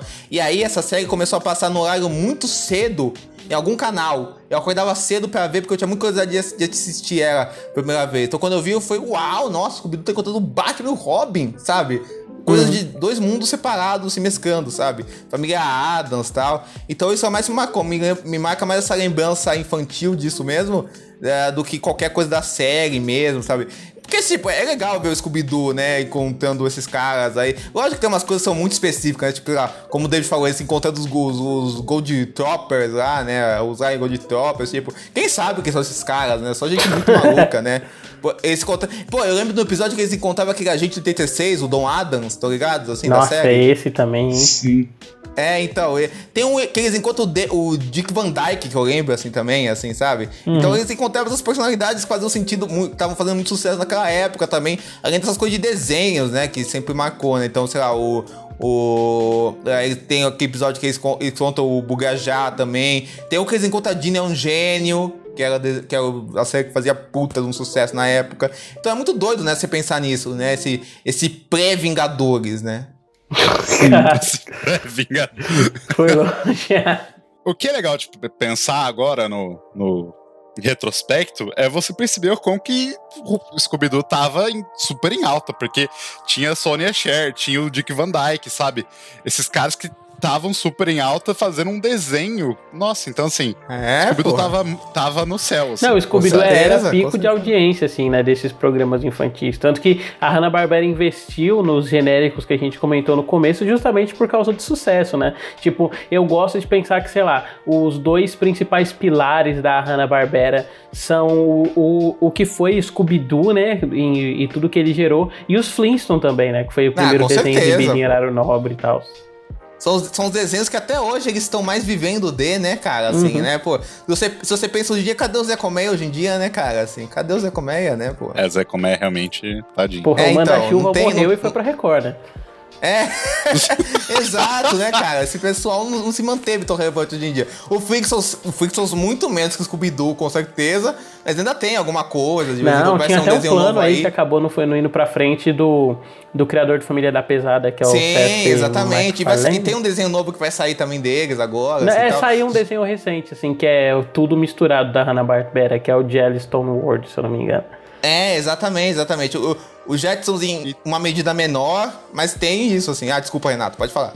Não, é que, tipo, teve quadrinho recentemente, né? Sim, é, exatamente. Uhum. Teve quadrinho dos, dos Flintstones, teve, teve quadrinho do Scooby também, mas acho que são as duas principais mar marcas mesmo Hanna-Barbera. E uma coisa curiosa que o David falou, né? Que, na verdade o Renato falou, né? Que essa coisa do, do da relevância do Scooby-Doo. Isso é tipo que os, os, os atores, os artistas gringos falam dos Simpsons e do Saturday Night Live, né? E quando você é chamado pra fazer uma participação no Simpsons e no Saturday Night Live é porque sua carreira tá boa, né? O pessoal fala isso, né? Sim. É tipo isso, né? É, é a mesma coisa. Assim. É, pode. Sim. E aí, né, logo depois, Scooby-Doo, tipo, ele teve uma mudança da, da emissora.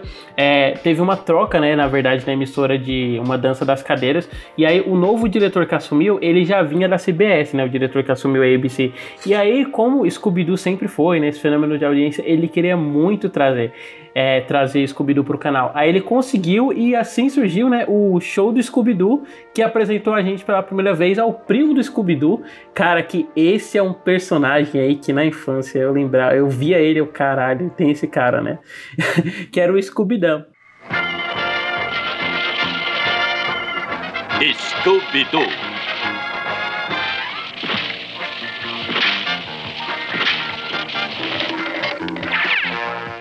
E aí eu queria saber o que vocês acham dessa fase assim específica. Eu, eu vou confessar, eu vou confessar que dessa eu não me lembro de nada, assim, absolutamente nada. Antes de começar aqui, eu tive que ir atrás para pesquisar quem que era o Scooby-Doo. E assim, eu já cheguei a ver desenhos com ele, só que eu, eu parei e falei, meu, eu não lembro, eu não sei o que que acontecia aí, sabe? Eu, é, acho eu lembro que... que ele era meio redneck, porque tinha umas coisas que era meio na fazenda. Sim, sim, sim. É, é, eu acho que é, tinha esse rolê, assim. Eu acho que o Dama, inclusive, deve vir de, sei lá, burro, pelo fato dele ser o, o cara do interior, que não tem tanto estudo. É um uhum. cachorro, né, gente? Mas. Jovem ai, youtuber destila preconceito em podcast de Scooby-Doo, né? ai, ai. Mas, enfim, assim, eu, eu, eu preciso realmente parar um dia para ver qual que era a vibe dessa daí, porque eu não lembro mesmo. É, Renato? É, memória não é muito boa, não ajuda muito, mas eu, eu lembro, assim, de assistir episódios com ele. Eu acho que eu lembro que o Scooby, e ele tinha, tipo, um, um toque de mão, assim, personalizado. Algo assim, sabe? Umas, umas memórias meio, assim, meio ampassa. mas... Que nem aquilo que o, o Gus falou bem no início vai embaralhando tudo, né? Você uhum, não sabe diferenciar as fases. E se eu não tiver enganado, é, aí eu posso até checar, não sei. Eu, antes é, de, de, de, Simpsons, assim, Scooby-Doo, se, se você considerasse todas as séries que eles tiveram, foi a série animada que durou mais tempo. passando, assim, que teve mais episódios. Sim, tipo, em termos de séries separadas, sim, né? Porque ela foi transmitida ao É. longo dos anos, mas, tipo, as temporadas da Hanna-Barbera eram sempre curtinhas. E aí, por exemplo, a primeira fase Sim. de Scooby-Doo tem, tipo, sei lá, 25 episódios, sabe? Não é tanta coisa. É, não, é que eu, eu tô falando isso porque eu lembro que eu li uma curiosidade falando que era a série animada mais longa até um certo ponto, antes de Simpsons existir Uhum. essas coisas assim. Se considerasse todas juntas, sabe? Sim. Porque acabava embaralhando algumas É, é coisas. porque se considerar todas juntas, né, meio que nunca acaba, porque tá sempre saindo. E Simpsons, o Sim. Simpsons a gente sabe, ou pelo menos espera, né, que essa merda acabe em algum momento. Mas Scooby-Doo a gente vai estar sempre vendo novas versões, assim, o tempo todo também. Lógico, lógico. Cara, e assim, antes do Diego falar, né, deixa eu adiantar. Cara, eu eu tentei rever uns episódios, cara, e esse primo do Scooby não consigo não, cara. Eu tô- a gente fala muito mal do Scooby-Loo, né, porque acho que de todos é o que ele, todos os coadjuvantes que eles inventaram aleatoriamente, assim, pra ganhar público, ele é o que mais pegou. Mas, cara, o Scooby-Dan, ele é tipo uma, ag- ele, sei lá, não tem nem ele é um agrega, ele não agrega nada, né? Ele tá sempre lá. E ele tá, tipo, às vezes lá pra só ser a versão. O Scooby é covarde, né? Aí tem a versão covarde do Scooby que fala erra, mais errado, né? Porque no original ele tem aquilo da pronúncia. Aí ele tem um sotaque de redneck, sabe? Cara, eu acho muito maluco, assim, esse coadjuvante. E dessa fase dele é uma outra aí que eu não gostava. Porque, tipo, a gente comentou mais cedo, né? Esse negócio que da série assumir, né, certas posturas e é, a partir da segunda metade, né, da primeira série, eles começam a colocar sempre a, a música chiclete, aquela, qual que é o nome em inglês que é, gun, é Bubblegum Music, né, que trazendo numa tradução, uma moda caralho aqui, é música chiclete, né, que essa é a música pop dos anos 60, nessas sequências, né, que os personagens ficavam atravessando as portas e tal. E cara, essa fase dele era né? que menos tinha isso, assim, porque tinha muita perseguição em cenário aberto, eu não gostava. Diego. Não, é total. Eu, eu acho que grande parte do da presença do Scooby-Doo no desenho era justamente porque era o mesmo modelo do Scooby-Doo, então era muito mais fácil de animar, assim, mas e eu, eu sinto que ele acaba sendo repetitivo, ele não tem um ponto pra estar ali. Sa- sabe aquilo que você mesmo comentou desses mascotes pra vender brinquedo? Uhum. Dá a impressão que é um pouco isso, sabe? Uhum. É uma versão diferente do Scooby. E- e- porque eles expandiram essa ideia da família do Scooby, né? Tem o Scooby-Doo, tem o Scooby-Doo, e tem outros ainda, que alguns eu nem sei Tem, que existe. Mas eu sei que tem. Tem Entendeu? Scooby Mas eu acho que é muito no Scooby Pai, sentido de. Scooby Avô. É. Até no sentido, eu acho que foi até de vender boneco, assim, de- porque já que eles estavam nesse sucesso, tinha merchandising, então. Uhum. Não, sem dúvida, cara. Ó, assim, falando por mim, cara, me desculpa os fãs aí de Scooby-Doo. Eu só tava elogiando até agora, mas, cara, isso aí não dá. É uma merda foda esse, essa época, assim. É muito ruim. Sempre achei ruim, desde criança. Nunca, nunca entendi. Eu, é, sabe, que, sabe, que assim, criança a gente vê todo, todo desenho, né? Os ruins e os bons, né? Eu, pelo menos, era assim. Mas é, tem aqueles desenhos que a gente vê com mais interesse, aqueles que a gente se vê, tipo, por obrigação, sabe? Tipo, ah, tipo, trabalho a gente tem que fazer. É Sim. tipo isso, Nossa, criança, pode escrever. E esse do Scooby-Dan, eu lembro que ele e o desenho do Gasparzinho que se passava no futuro, toda vez que É, passava. o desenho do eu, Gasparzinho. começou. O Gasparzinho nunca teve um desenho legal, eu lembro, né, cara? Era todos, todos eram meio zoados, assim. era, era difícil o Gasparzinho. Mas assim, cara, o, o Scooby-Doo, cara, assim, é horrível, né, o personagem, assim. Tanto é que ele nunca mais apareceu, né? Só naquele Ho Ho Olímpicos, né? Que ele era... Que era, um, que era da equipe do Scooby-Doo... Do Scooby-Doo, não. Do Scooby-Doo. Que, que era da equipe do Scooby-Doo, que, é, que era feito na mesma época, assim. Mas, cara, era, é porque, assim, tinha essa coisa meio muito pré-fabricada, assim, sabe? Que você queria ver. Então você coloca outro personagem tipo Scooby-Doo pra tentar emplacar outro mascote que é tipo Scooby-Doo.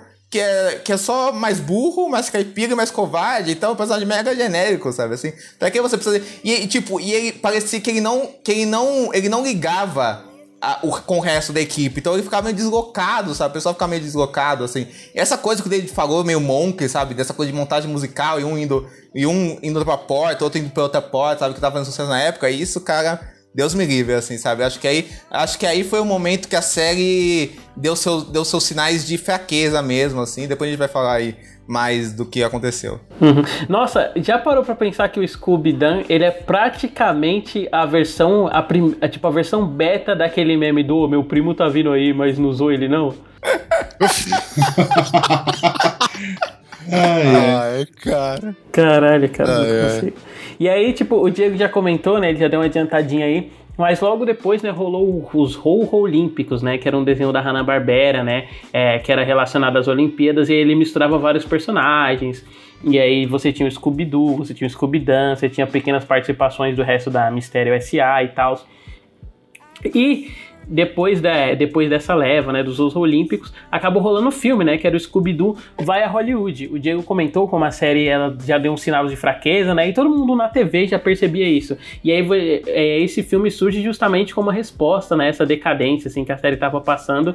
E aí ele é uma paródia da, ele é uma paródia da estrutura da série, né, tipo, o Salsicha e o Scooby estão meio cansados de ser, de ser só os coadjuvantes do grupo, que depois né, foi reciclado aí no filme recente, que é um lixo. É, e aí eles vão para Hollywood tentar ganhar fama e tal. Não sei se vocês lembram desse filme, assim. Alguém lembra? Não, é o único filme que eu não lembro, cara. O único, assim. Eu também, realmente. Bem vago. Aqui, pelo jeito, não afetou. É, então. Não, não, não grudou. Então já vamos pro próximo, né? Porque logo depois, né? E ainda na CBS, o, o Scooby-Doo, tipo, é essa franquia que, como o Renato já comentou, ela é longa e tal, ele se manteve presentes e aí entrou numa outra fase do Scooby-Doo em que ele foi reformulado, né? A gente já tinha tido o filme que era que satirizava a estrutura da série e tal. E aí a gente é introduzido a ele, né? A lenda aí, tipo, ao ponto de ruptura da série para muita gente. O... como o Gus brincou no começo, adorado por uns, né? E odiado por muitos outros, o Scooby-Doo. E aí eu queria saber o que vocês acham dessa fase, assim, do Scooby-Doo, né? É, em que é adicionado o Scooby-Doo e é removido o Fred, é o Fred, a Daphne e a Velma, né? Tipo, eles participam dessa primeira temporada do Scooby-Doo e Scooby-Doo, mas na segunda mesmo a presença deles é diluída no começo e depois se torna inexistente.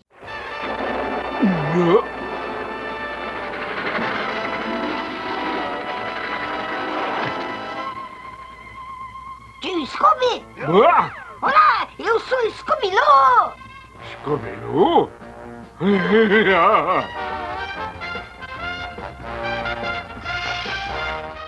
Eu queria saber o que vocês acham dessa fase, assim, de Scooby-Doo.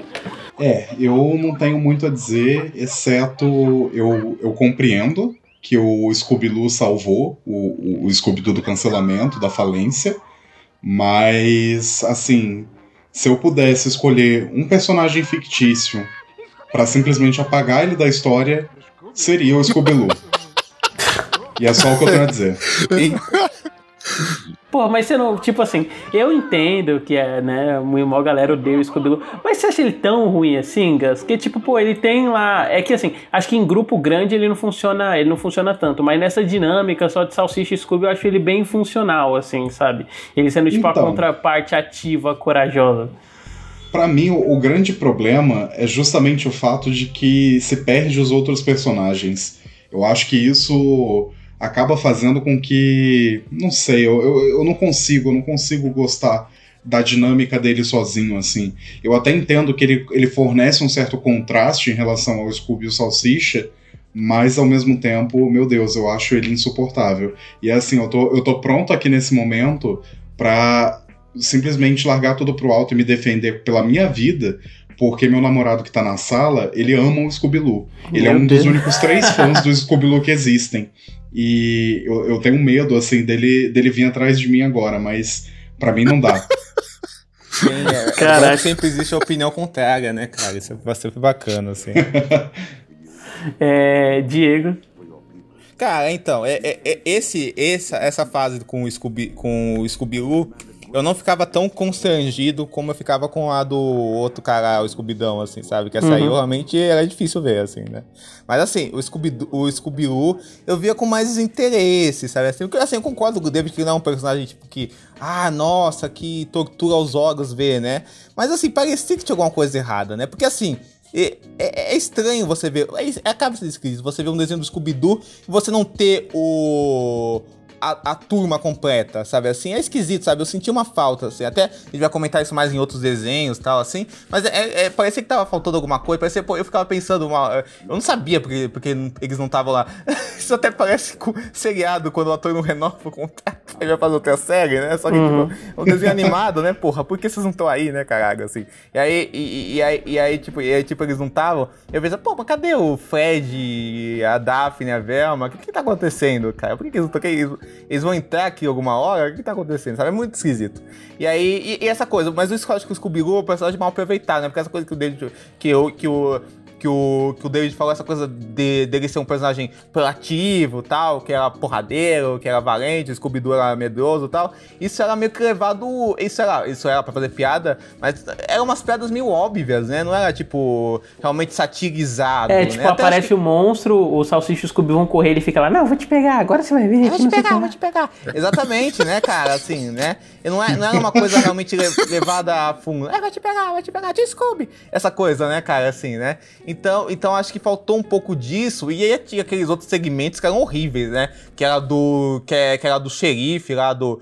Primo do Scooby-Doo também, que morava em outro lugar, que tinha um- o outro xerife que era tipo o Salsicha, ele, ele também era valente. Lembra disso? Que era um, Nossa, que era um cara, é cachorro uma branco. merda. Tinha essas, tinha essas partes, assim, que, que ficava entre o, entre o desenho, que era muito horrível, assim, Não, né, cara? essas partes, inclusive, que mescla Scooby-Doo, Scooby-Dan, cara, isso aí é tipo aquele especial de Star, aquele especial de Natal de Star Wars com a família do Chewbacca, sabe? É aquilo ali, cara. Tá, é Ah, exatamente isso. É isso né, mesmo. É exatamente isso. Então é um desenho que, assim, que a gente via tal, mas era esquisito de se ver. Eu até acho que depois o Scooby-Doo foi ficando mais, mais suportável em outras séries, tipo a do Três Fantasmas, que eu vou defender aqui. Ah, eu também. Em, algum, Eu alguns defender filmes. também. Então, não, mas ninguém vai falar junto. mal, então precisa defender, né? Tamo junto, tamo junto. Em, algum, em, algum, em, algum, em algumas outras séries, em alguns outros filmes e tal. Mas é um personagem que não.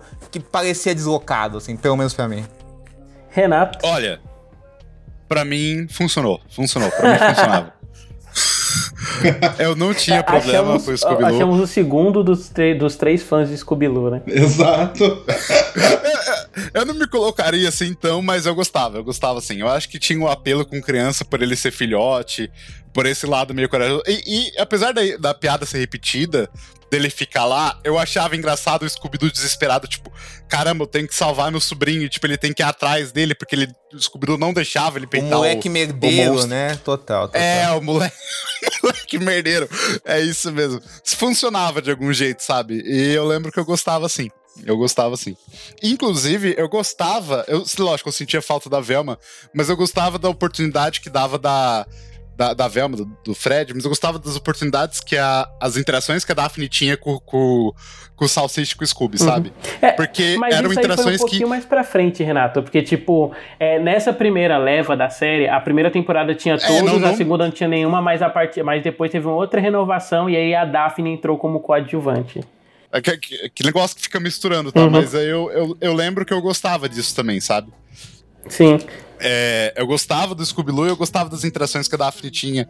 Tanto que eu lembro que quando eu brincava, assim, eu, eu gostava de, de meio que, sabe, quando o Fred falava, vamos separar, eu dava umas invertidas nas coisas, eu colocava a Daphne com o Scooby, o Salsicha com a Velma, sabe? Só pra, sei lá, não fazer função na minha cabeça, mas eu fazia isso, assim, porque, sei lá, eu gostava de um, um pouco mais diferente. Cara, isso que você falou de Daphne com o Scooby parece muito aquela situação de você tá num grupo de amigos e você nunca ficou sozinho só com aquele seu amigo específico, sabe?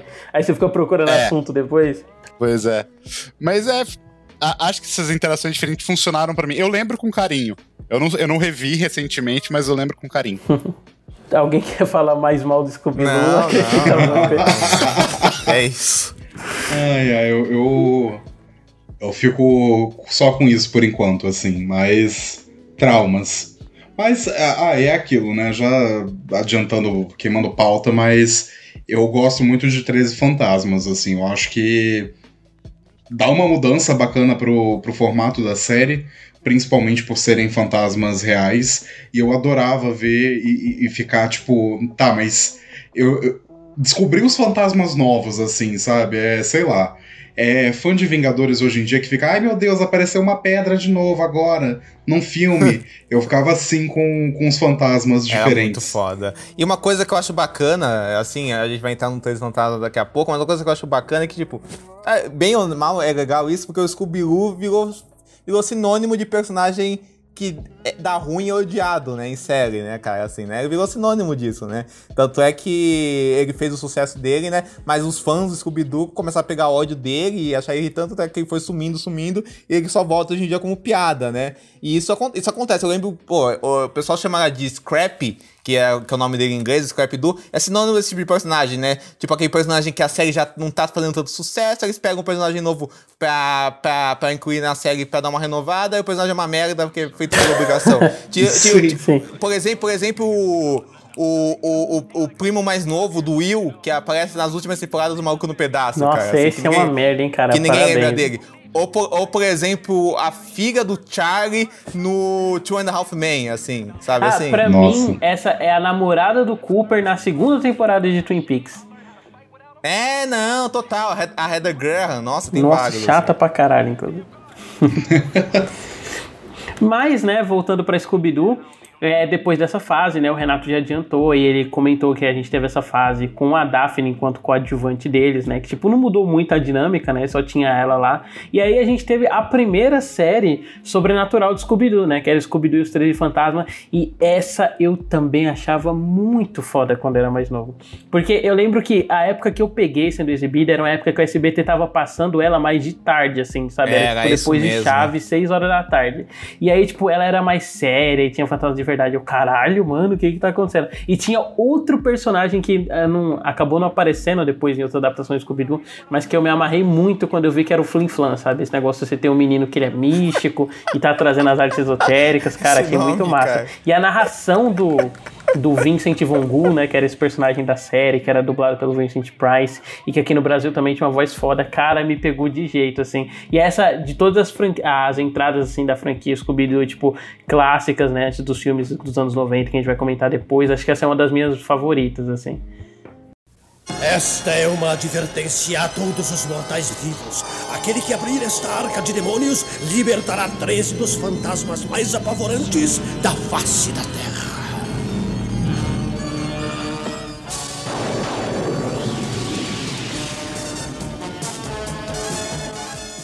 E vocês? Não, é, com certeza. Eu acho que era a mais.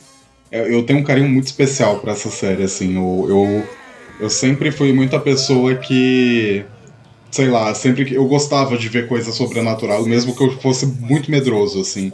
E Scooby-Doo, querendo ou não, é aquela coisa. É a, é a camisinha que você tem para isso, sabe? É a segurança que você tem pra, pra não dar merda.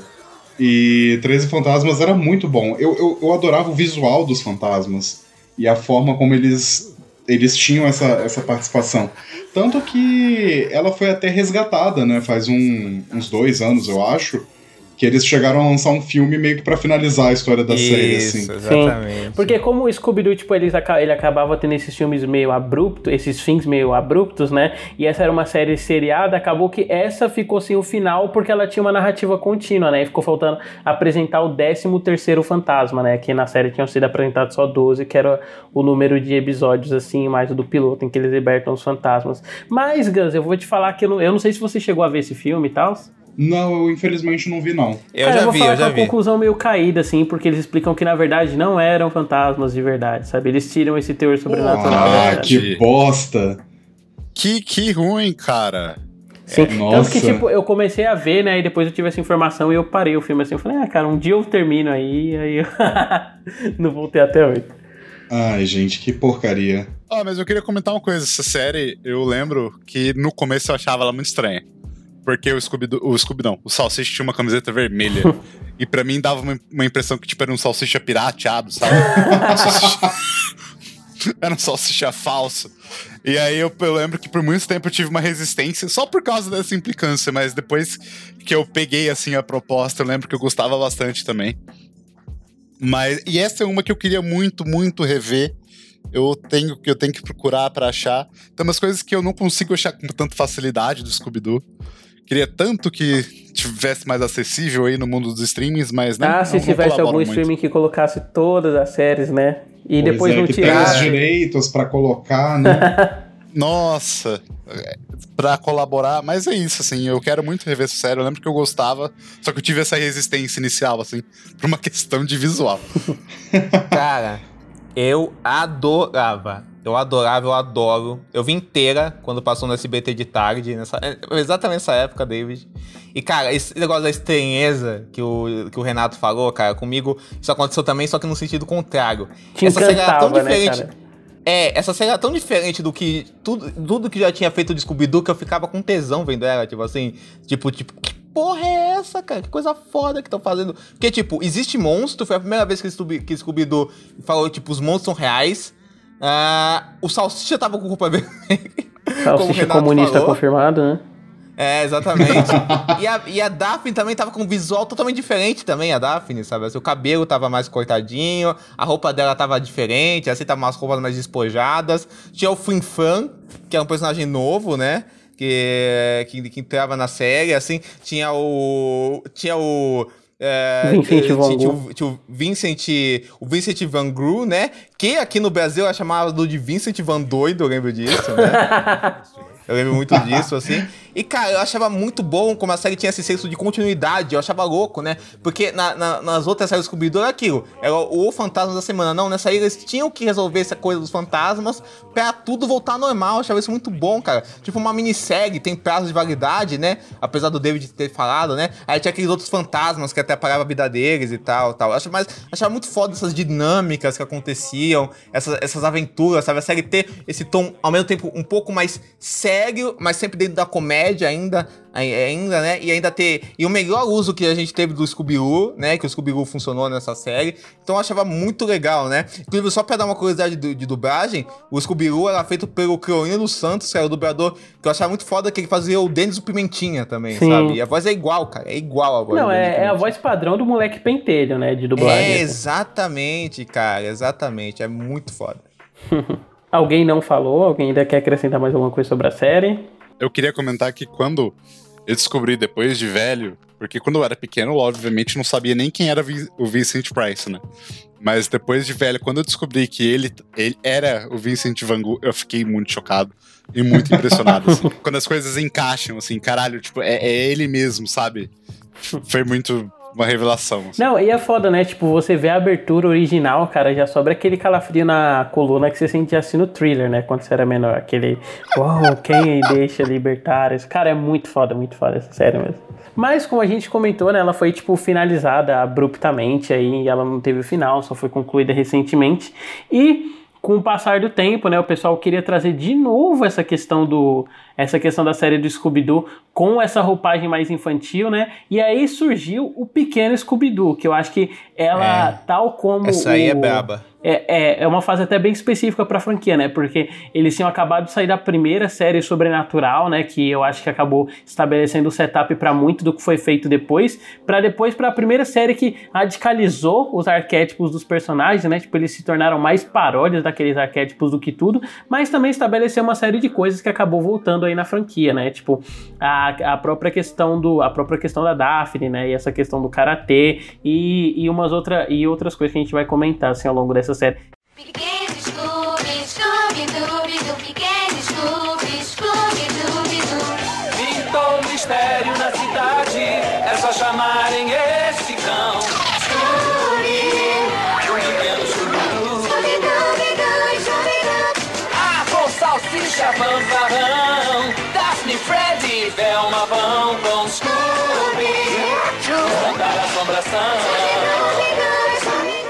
Eu queria saber qual que era a relação de vocês, assim, com essa série, né, do, do Pequeno Scooby-Doo. Porque eu lembro que eu também, isso que o Renato teve com os Três Fantasmas, eu tive com o Pequeno Scooby-Doo, porque eu achava meio estranha essa tendência de você ver, tipo, os personagens muito pequenos nessas séries da Hanna-Barbera. Porque apesar de eu adorar o Tiny Toons e o Baby Looney Tunes quando era criança, quando eu via o Pequeno Scooby-Doo, eu sempre achava que era meio estranho, assim, sabe? Até por, de todas essas, ela ser a mais radicalmente diferente, assim e trazer mais animação que sempre teve aquele caráter mais sóbrio, né, nas outras séries, para um estilo mais cartunesco, assim, no sentido quase Tex Avery, sabe? De, ah, o personagem vai se assustar, os olhos dele se arregala, pula e a boca dele vira um buraco gigante, né? Tipo, que com o passar do tempo eu fui me acostumando e gostando cada vez mais dessa série, mas no começo eu tive esse senso de estranhamento. Queria saber Posso de vocês, começar? como é que foi pra vocês. Pode sim.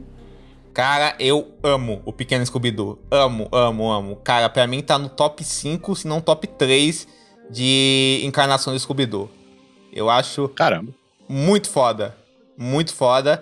Desde criança eu via. E, cara, diferente do David, cara, esse negócio de.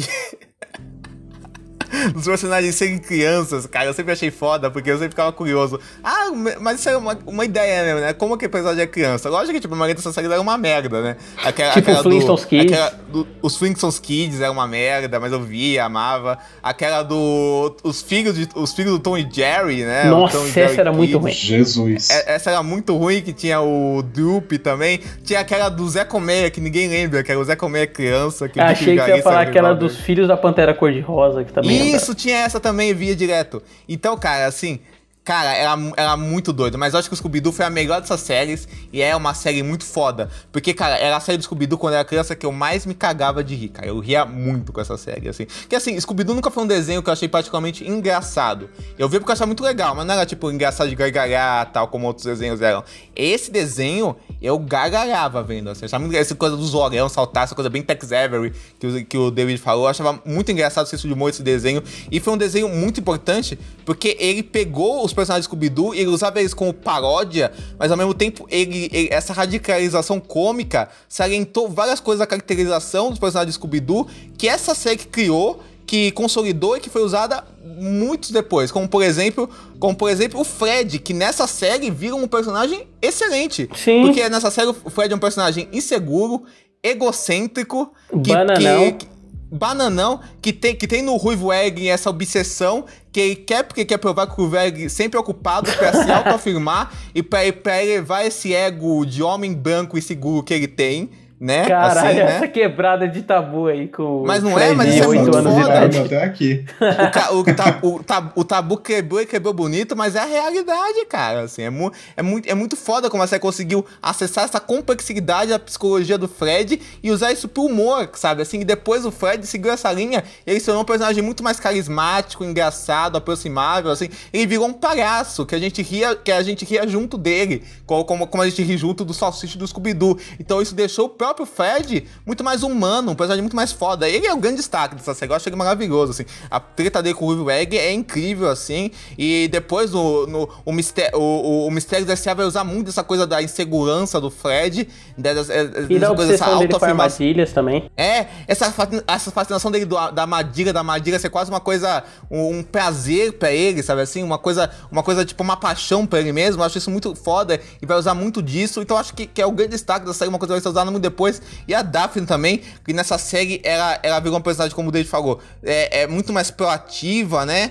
Que, sa que, que, é, que sabe karatê, não sei o quê. Que tinha o Deus Ex Machina próprio dela, né? Que era o mordomo dela. Se eu quis fazer alguma coisa, ela Exato. E aí, te- e Aí aí teve apareceu. essa co- e aí teve essa coisa que, as, que, que todas as outras séries passaram a usar, que a, que a Daphne vim de um, de um background rico, dela ser rica, dela ser patricinha, dela ser, dela ser mais vaidosa, mais cética, bem mais sarcástica. E, de- e, e foi, a, foi a série que também eh, foi a série que também explicitou de vez esse relacionamento que ela e o Fred são, são namoradinhos e que, e, que ela e, e que ela zoou o Fred toda hora, né? A, a, a- a Velma teve os traços nerds dela e, e, e mais uma coisa mais antissocial, muito mais bem inserida, ao, me- ao mesmo tempo essa coisa dela ser uma gênia na internet, do, do computador. Sim, e essa é a primeira série né, que introduz os aparatos tecnológicos assim, pros personagens. E a Exatamente, Velma tá sempre com o computadorzinho dela lá. E destaque que ela tem uma dancinha que é homenagem à dança dos Peanuts, né? Ela se mexe, tipo, É, mexendo a cabecinha pra exatamente, um lado e pro outro. Olha como essa série é foda, cara, assim. ah, e, e aí, te- e aí teve isso, essa coisa dela andar de skate também, né? Que ela usava o skate pra resolver as coisas, assim. É uma série de senso de humor muito bom, e ela usava essa coisa satírica do, do Scooby-Doo, e essa questão... E, e nessa série, essa questão das, dos momentos musicais de trilha sonora, tava muito mais bem inseridos do que nas outras séries que a gente falou. Então, eu acho maravilhosa mesmo, eu amo. E também teve uma coisa de finalmente apresentar a cidade natal deles, de fato, como um foco, né? Sim. Que, né, no original é Coolsville e aqui na dublagem ficou a maravilha, que é Vila Legal, que eu gosto bastante também. Exato. Vila Legal é Ele gerou fantástico. aquele clássico pra mim da dublagem do segundo filme. Você quer me fazer dizer que Vila Legal é sacal? Sabe? Não consigo. E você, Gus? Olha, eu, eu confesso que eu tenho uma proximidade muito parecida com você, David. Eu lembro de ver episódios soltos assim, eu ficava muito. Eu, eu achava muito divertido, eu achava muito engraçado, mas nu- numa primeira olhada assim, eu ficava muito, meu Deus, mas o que, que tá acontecendo aqui? Isso não é Scooby-Doo. E com o tempo, assim, isso foi crescendo um pouco em mim. Eu acho que hoje em dia eu tenho muita vontade de rever, porque é, é o que o Diego falou, tinha uns momentos muito interessantes. Eu gosto desse aprofundamento que eles dão para os personagens, mesmo sendo versões extremamente caricatas e infantis deles, eu acho que isso acaba funcionando para tornar esses, é, é, essas figuras o que elas são hoje, sabe? Então, eu, eu, eu tenho memórias boas, apesar de na época eu não ter gostado muito. Renato? Eu já sinto, indo meio na contramão de novo, mas eu não. Essa série não me marcou muito. Eu lembro de assistir, eu lembro de achar interessante, mas eu tenho poucos. Tanto que quando você falou, David, da questão da, da Daphne é, e o karatê e tal, eu não tinha lembrado que esse desenho já tinha introduzido. Eu lembro do Ruivo, eu lembro do Mordomo, mas tem coisas que eu percebi que eu não, não. Sei lá, porque eu acho que essa série acabou não me marcando tanto. Não sei te falar porquê, eu acho que é por causa desse estranhamento. Eu acho também por causa que o tom mais cômico não, não, não colou comigo. Não sei porquê, eu não, não deu muito certo, assim. É uma impressão que eu tive, assim. Que eu tive, não, que eu tenho agora em retrospecto. Mas eu lembro que essa não me marcou muito. Mas eu lembro de ver alguns episódios, assim, soltos, mas nada muito envolvente. Poxa, e nem a música de abertura, que era muito legal. Pô, eu juro pra você que não, cara. Eu tô chateado aqui. Eu quero rever esse negócio agora. Mas realmente essa não. A música de abertura é sensacional. Eu acho que essa aí, Renata, é uma que se você ver hoje você vai amar, hein? Eu acho que capaz, hein? Não, ela é ótima. E aliás, a gente acabou não falando, né? Mas como as aberturas do Scooby-Doo estão sempre presentes, assim, no estilo musical do tempo, né? E aí a primeira é essa coisa bem anos 60 do. do quase um birimbau, assim. Aí a, aí a do Pequeno Scooby-Doo já é essa coisa mais animada, né? Bem anos 90, assim. Inclusive, eu acho que eu acho que essa é a deixa pra eu fazer um vídeo, tipo um amigo nosso, de fazer por que o pequeno Scooby-Doo é subestimado e por que as pessoas deveriam dar mais valor pro pequeno Scooby-Doo. Eu acho que. Eu acho que renderia, hein? Eu acho que isso aí rende. Eita! Oi, turma. Eita! Que horror! Ô, diabo. Cruzes. E aí, né, o, com o fim do Pequeno Scooby-Doo, tipo, a série ela entrou em reprises no Cartoon. E, cara, no Cartoon ela acabou virando um fenômeno, assim, né, de exibição. É, a gente teve essa mudança de emissora de novo, né, porque a Hanna-Barbera, ela foi adquirida pela Warner, né, quando a Warner se fudiu com a Turner no fim dos anos 80, se eu não me engano. E aí Scooby-Doo começou a passar cada vez mais no Cartoon. E aí depois que acabou o contrato de exibição do Scooby-Doo com a CBS, ele foi totalmente pro Cartoon. E aí, através desse sucesso, né, que veio com a audiência do Cartoon, a Warner, a Warner viu a possibilidade de arrancar um dinheirinho a mais, né, e ela começou a produzir os filmes do Scooby-Doo, né, dos anos 90, que é o que a gente já comentou um pouquinho no começo, né, e eu queria trazer eles aqui, porque eles voltam com aquilo que a gente comentou, né, do dos três fantasmas de Scooby-Doo, de trazer esse lado sobrenatural pra série e tal. E só que eles também dão muita mais personalidade, né? Aqui a gente vê os personagens numa roupagem mais velha, isso que o Renato comentou inclusive da roupa do Salsicha ser diferente nos três fantasmas. Isso volta aqui nesses filmes, né? Mas muito porque os personagens eles estão meio que numa outra fase da vida deles, né? Eles já estão mais estabelecidos e eles estão um pouco mais velhos. Pô, esse filme da inclusive do Scooby-Doo na Ilha dos Zumbis, eu lembro fortemente que eu, caralho, mano, o Salsicha faz a barba, porque tem uma cena que ele tá no espelho e ele, nossa, mas eu tô muito barbudo, ele raspa dois pelinhos assim, eu, cara. Muito bom essa cena. E Scooby-Doo na Ilha dos Zumbis. Ah, eu queria saber de vocês o que vocês acham desse filme, assim, e dessa fase de Scooby-Doo dos anos 90, né? Que é que eu acho que eu acho que é um outro highlight, assim, da franquia, que é quando eles produziram mais coisas interessantes também. Eu tenho muito, muito carinho por essa fase, de modo geral. E é, é aquilo que você falou deles serem adultos, eu acho que me marcou muito, porque achava muito estranho no começo do filme do Ilha dos Zumbis, tipo, a, a Velma de repórter e o Scooby e o Salsicha trabalhando, um trabalho sério, sabe? E tipo, cara, o que que tá acontecendo, sabe? Mas, cara, eu, eu gosto muito, e apesar de que eu lembro que quando eu era criança, eu, o Ilha dos Zumbis é que eu tinha mais medo. Era a parada do Scooby-Doo que eu tive mais medo na minha vida, assim, por muito tempo. Porque eu acho que ele é o mais. Apesar de toda essa fase envolver monstros reais, eu acho que o Ilha dos Zumbis ele acaba sendo o mais sinistro Por causa do visual mesmo, dos zumbis. A, tem, eu lembro muito, cara, isso ficou muito marcado na minha cabeça. A hora que o Scooby e o Salsicha eles caem no, no, num túmulo, tipo, como se fosse um buraco, assim, Uhum. parecendo um- um- uma cova.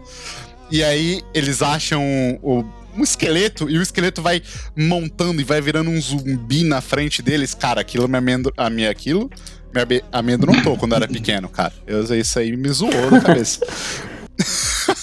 Mas assim, é muito carinho porque eu gostava muito dos personagens e eu ainda achava que tinha essa questão de. é, daquela questão, sabe? Tipo, eles vão num lugar, eles conhecem os personagens, todos os personagens são apresentados, eles direcionam a, a suspeita pra um personagem. Você começa, ah, esse cara é estranho, esse cara é estranho. Só que é, é legal que essa, essa fase você tem essa quebra, né? Porque é, o monstro é real. Só que na realidade, o único que meio que. Dos quatro, o único que não tem esse momento revelação, porque todos, mesmo que tenham uma versão da realidade, existe esse momento, ó, existe o culpado por trás, alguma forma. Dessa, no, no Ilha Zumbi, não, é aquilo lá, é, os zumbis eram, você só descobre que tem a inversão, né, os zumbis eles eram do bem, e quem era do mal eram as, as donas da casa, e, é, é- e, e que também rola essa inversão no Invasão Alienígena.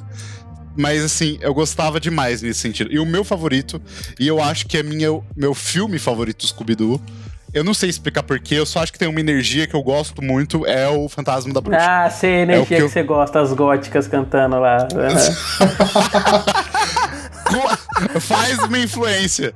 Mas assim, cara, eu gosto muito. Eu lembro que eu gostei muito porque eu acho que é um filme que o Scooby-Doo não salva o dia. Quem salva o dia é a, a Rex Girl lá, a principal lá. Porque só ela que poderia desfazer a- o feitiço da bruxa. É a energia, né, que você gostava no filme. É. Não, mas é, é sério, eu gosto tanto que eu tenho esse DVD comigo, eu guardo ele. É- é o Fantasma da Bruxa é especial. Mas é isso aí.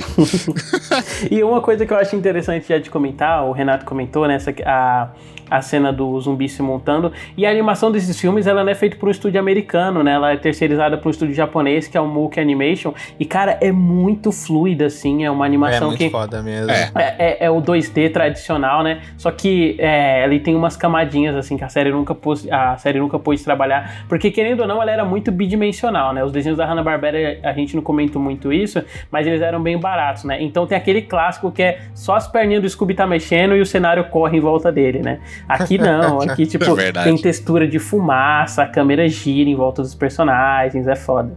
E, e te impressionava, sabe? Você tava vendo uma parada do Scooby-Doo que, tipo, caraca, é uma aventura super incrível. Cara, eu, eu gostava demais, assim. Nossa, eu tenho, eu tenho muito carinho. Cara, assim, eu, eu vi esses filmes muito no, no Cartoon. Muito no Cartoon, assim. E depois eu comprei a, a fita de. fita cassete do A Ilha dos Zumbis e do, e do Fantasma da Bruxa, porque eu tinha a fita do Pokémon o filme. Caraca, que legal! Eu tinha visto o Pokémon filme e passava, e passava o trailer, né? Do A Ilha da Bruxa na fita antes do filme começar, né? Nossa, que época, cara. É. Que época E, que ta- você. e também passava o trailer, eu lembro disso, do Gigante de Ferro e do filme do Barney. Que eu nunca vi o filme do Barney. Barney o dinossauro. Cara, eu vi. Eu vi. Que era numa fazenda. É isso, é isso mesmo, eu vi. Mas, cara, é muito louco, muito louco. E assim, cara, e eu amava, amava, e até hoje eu acho das melhores coisas já feitas com os personagens. E digo mais, o, o, o, Renato falou do Fantasma da Bruxa.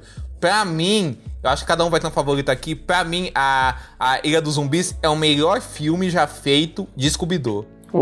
O melhor. Nessa questão da fluidez, da, coisa fluida da, da animação, de conseguir ser uma coisa pesada, um pouco mais profunda na, na, na questão da, de ser adulto, assim, ah, um, um pouco mais sombria, mas ainda totalmente dentro do quem são aqueles personagens, sabe? Assim, da lógica daqueles personagens, do humor e da, e, e da leveza daqueles personagens, sabe? Assim, então eu acho isso muito foda, assim, todo, todo aquele visual quando eles viajam e eles, e, e eles chegam na, na terra da- das mulheres, cara, assim, essa, essa, essa crescente que o filme vai indo, essa coisa de ver os personagens de uma forma mais adulta mesmo, assim, de ver as vidas deles ele ser uma grande homenagem à franquia. Tanto é que foi nesse filme que os dubladores brasileiros todos voltaram, né? O dublador que fazia a Velma, Juraciara, a dubladora, a dubladora que fazia a Daphne, a Juraciara, a dublador que fazia a Velma, a Nayara Morim, o dublador que fez o Fred, o, o Luiz Manuel, que foi a última vez que ele fez o Fred, e quem dirigiu o filme foi o Peterson Adriano, e depois eh, o Luiz Manuel passou ba- o bastão pro Peterson Adriano, que fez em todos os outros filmes, assim. Mas, cara, isso é muito foda. Esse filme é sensacional, e essa questão de zumbi, cara, zumbi é uma das coisas mais fodas que tem no terror, pra mim. Pessoalmente. E, e o design do zumbi é, É muito, muito, maneiro, né, sensacional. cara? e é sensacional o design delas quando elas viram tipo gato lá, Nossa, cara. sim, esse nunca saiu da cabeça. nossa, demais. Iradíssimo. Mas é louco porque tem zumbi pirata, tem zumbi soldado. Cara, é, é, é louco aquilo. Tem- tem- cara, eu lembro, eu lembro, eu lembro também porque eu revi essa semana. Tem uma zumbi grávida. É. Você vê assim no fundo, é muito doido. Não, e eu mas acho tem, que de cara. todos esse é o que melhor aproveita o espaço que ele tá inserido, né? Porque isso de ser Não, na- total, nesses pântanos da, da Pantanoso. Louisiana, né? E aí, tipo, esse, esse excesso de zumbis de diferentes formas é justamente disso, sabe? De uma herança histórica do, do local, assim. Então é Pô, muito eu ia falar foda. isso, mas eu, eu peguei como é de vocês me zoar falando que eu tô vi, que eu via demais no, no filme. Não, não, assim. mas eu é isso muito- eu, eu achei isso, cara. Eu acho que o filme tá comentando essa, essa herança maldita do sul, sabe, cara? Não, é isso mesmo. Gus? Cara, é muito foda, cara. Muito foda. Olha, é, é engraçado, assim, porque essa é a época que eu lembro com mais carinho, assim, de Scooby-Doo. E nem foi porque eu peguei tanto na época, porque, bom, eu sou um bebê, nascido em 98, e Caralho, eu peguei Gus, nem muito... fudendo que você é mais, mais novo que eu, cara. Não assim. Tem aquele chocar também. É, e quando eu comecei a ter contato com esses filmes, foi através de DVD na locadora. Eu ia com meu pai, a gente ia toda, todo final de semana a gente ia, pegava quatro filmes, e eu lembro perfeitamente que desde que eu peguei Caçada Virtual, toda semana eu ia e pelo menos dois filmes eram de Scooby-Doo, assim. Então foi um período da minha vida que eu realmente emergi ali no, naquele universo, naqueles personagens e, e eu gosto muito da forma como esses filmes eles trabalham essa mitologia. Eu acho que é uma forma de você aprofundar essas figuras, aprofundar os mistérios e, e, e transformar isso numa ótica que é um pouco mais voltada para o terror. Porque eu acho que esses filmes eles acabam dialogando tanto com um público mais jovem quanto com um público que já tinha crescido e que gostava desses personagens e não queria desapegar deles, assim. Então, É, o- pode falar, Renato. Não, é que eu ia falar que, tipo, é aquela galera que cresceu com os personagens, né? Exato. Então acaba que é, é muito isso, assim. E eu lembro que teve duas vezes, assim, que eu revisitei, que eu, que eu visitei esse, esse mundo. Foi, foi nessa era das locadoras e foi quando eu comecei a perceber que, eita, talvez eu goste de terror. E aí foi quando eu comecei a ver Goosebumps, eu vi alguns clássicos dos anos 80. Aí eu falei, ah, vou, vou, rever, vou rever os filmes do Scooby-Doo, porque eu acho que talvez eles tenham um, um- um espaço assim no coração. E, e- e sim, até hoje sim. Eu, eu gosto muito do Caçada Virtual. Eu acho que, tanto por ser esse o primeiro que eu peguei que eu fiquei completamente imerso ali, porque antes a gente só via o- o- eles na TV, assim, ou no, no, no, no SBT, mas você poder ver uma aventura que é um pouco mais longa e que se permite surtar completamente é algo que eu acho muito incrível. E faz um tempo assim que eu não revejo, mas eu tenho um carinho muito grande, muito grande mesmo. O Ilha dos Zumbis é um que eu gosto pra caralho, assim, eu acho um, um filme ótimo. E eu fico até com uma certa pena, porque eles, eles decidiram fazer uma continuação de Ilha dos Zumbis que é assim, asquerosa, é, é terrível. E, Ah, eu sabia e- disso, cara. Que horror. Sim, infelizmente. Mas é, eu, eu, eu, eu gosto muito assim de toda essa fase inicial. É, o, o Fantasma da Bruxa é um que eu acho incrível e pra mim sim é por causa das Rex Girls, porque elas são maravilhosas. Não assim. tem como, né, cara? Ah, elas. é, não tem, né? Nossa, Não. demais. A, a vocalista ela tem um quê de Elvira, e eu sou muito apaixonado pela Elvira, então eu, eu, eu acho muito bacana assim, esse- essa presença dela. Eu confesso que o do o da invasão alienígena eu não cheguei a. Eu, se eu vi, eu não lembro. Ah, eu sou assim também, eu realmente porque eu não- não lembro de nada, assim, desse... Nossa, eu não consigo lembrar mesmo. Esse é o mais esquecidinho, tanto que quando eu fui pesquisar pra assistir, eu não achava em lugar nenhum. Depois uma pessoa me recomendou um site, esses streamings online, que eu, pra ser sincero, eu não gosto muito de usar, mas Uhum. porque não- por falta de opção eu acabei assistindo. E eu lembro que eu assisti porque eu reconhecia certas cenas, só que eu acho que ele eu gosto, eu gostei dele, só que pra mim ele tá no mesmo nível do Caçada Virtual, assim. Eu acho que são ideias legais, só que não, não, não tá na, não, não tem aquela pegada de, de sinistro dos outros dois, sabe? Uhum. Porque pra mim os outros dois, eles, eles são sinistros. Principalmente o Willy, do, o Willy Zumbi. Muito inventivos, né? Com É. certeza. E uma, É. uma coisa que eu lembro muito do, do- dos alienígenas é o romance lá do Scooby com. Do Scooby não. do- ah, do Scooby também. Com, do, É, do Scooby também. Do é. Scooby e do Salsicha com a. Com Do a Scooby e do Salsicha? E a. E, e a, é a cadela dela que depois tem o plot twist lá, que, enfim, né? E- É porque, porque é aquele plot twist, Vai dar né? spoiler de Tipo, Scooby-Doo, né? é. Da mesma maneira que os zumbis não eram os vilões no Ilha dos Zumbis, no Invasão Alienígena, os alienígenas que eles estão perseguindo não são alienígenas, então tem aquele momento revelação, sabe? Uhum. Tirar a máscara. E aí você descobre que essas personagens que estão acompanhando o Scooby e o Salsicha são os verdadeiros alienígenas. Ah. E, tipo, eles são do bem, sabe? E, cara, é legal. É legal E tem isso. aquela coisa, né? Co- Como é uma série mais moderna do Scooby-Doo, eles são mais autoconscientes do status deles. Então, o status do Salsicha enquanto hippie, essas questões aí de contracultura e tal. É, ele- eles fazem essa piada exatamente, porque a alienígena, ela tá vestida totalmente como hippie. E aí, é, a Velma fala, ah, então você pegou a referência através da imagem de televisão dos anos 60. E aí ela, ah, achei que as pessoas se vestiam assim. A câmera vira, tá o Salsicha olhando e falou, ah, eu gosto dessa roupa. Muito bom. É, é, sabe? Então eles vão reconhecendo isso, então é legal mesmo. É, e assim como o pessoal, né, tipo, eu também já comentei na abertura o quanto eu tenho um carinho, assim, por esses filmes. E ah, eu também gosto um pouquinho mais, tipo assim, é que é complicado, porque eu tenho uma relação muito afetiva com o Caçada Virtual, mas pra mim, se eu comparar ele com o, se eu comparar ele com o Fantasma da Bruxa, né, e o Ilha dos Zumbis, eu vou, tipo, não tem como eu, eu não conseguir enxergar que ele é um filme menor, assim, em relação a ele, sabe? Até pelo clima que os outros conseguem trazer e pelo Fantasma da Bruxa ter a Rex Girls, né? É, porque é isso, né? Tipo, a gente tá falando brincando, mas além delas virarem, tipo, esse ícone pra franquia, né? Tipo, elas também são indiretamente as responsáveis por todo esse culto da internet, né? As góticas de desenho animado, que tem a do Ilha dos Desafios, tem a amiga do Danny Fenton, né? Tipo, elas são as predecessoras, assim, de todo esse movimento. Então não tem nem É. Nossa, Ravena, né? Ravena. Caraca, Ravena, tá certo. então, é. E tipo, o legal que eu falei, né? É a vocalista Rex Girl que, resol- que resolve o rolê, que salva o dia, porque ela é uma Wicca. E aí eu achei muito legal, cara, é diferente. Nossa, eu conheci Eu o achei- conceito de Wicca por causa É, desse inclusive, filme, foi a primeira inclusive. vez que eu vi o Wicca na É, minha vida, né? Eu nem exatamente. sabia que, isso- que isso existia, É. né? Moleque. É uma proposta diferente, é legal isso. Eu acho que o o rolê do, do Caça Vir- Caçada Virtual, eu acho que ele é o filme mais divertido deles. E por causa daquele eles piram as É, fases e, e, e tal. eles se encontram também com eles mesmos, né? Então tem esse lado de Nossa, homenagem. é muito legal Putz, isso. tem uma piada ótima com isso, né? Que eles fazem essa brincadeira de. Ah, ele quando eles entram no jogo, nossa, mas nós não, nós não nos vestimos assim faz muito tempo, né? Eles estão com as roupas mais moderninhas assim. E aí, quando eles se encontram no jogo, eles estão com as roupas clássicas. Inclusive, o crossover com o Supernatural bebeu muito disso, né? Tipo, dessa brincadeira assim com as roupas. O salsicha do Caçada Virtual tava de camiseta vermelha. Não, a coleira É. do Scooby também no Caçada Virtual ela é vermelha, ao invés de ser azul.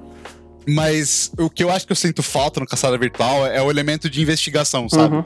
Eu acho que eles partem mais pra aventura, pra ideia de armadilha. E falta, tipo, ah, esse personagem é suspeito. Lógico que tinha aqueles quatro lá que ficam do lado de fora, mas eles são tão, tipo, coadjuvantão. É, é porque assim, mesmo tipo, que cê- tipo, eles resolvessem o caso mostrando que é ele, não ia fazer diferença porque eles ainda iam estar presos no jogo, né? Então perde esse, esse elemento É. do who did it, né? Que é mais presente, assim, ao longo da franquia. Não, mas é legal porque é algo diferente também, né? Então tem. E eu queria comentar que eu ia na casa do meu primo e meu primo tinha o Play 1. E tinha o jogo do Caçada Virtual no Play 1. E, cara, eu joguei tanto isso na minha vida na casa do meu primo. A gente ficava tentando, tentando. Eu nunca zerei esse jogo. Inclusive, esses dias eu. Quando você me chamou, eu procurei no YouTube esses jogos, assim, do, do Scooby-Doo. E aí eu vi o gameplay, assim. Tem três horas o jogo só. Mas era jogo de Play 1, né? E era ruim, não conseguia passar da segunda fase. E aí, cara, mas é, pô, cara, muito legal. Eu me divertia muito com isso. Eita! Oi, turma. Eita! Diabo. Cruzes.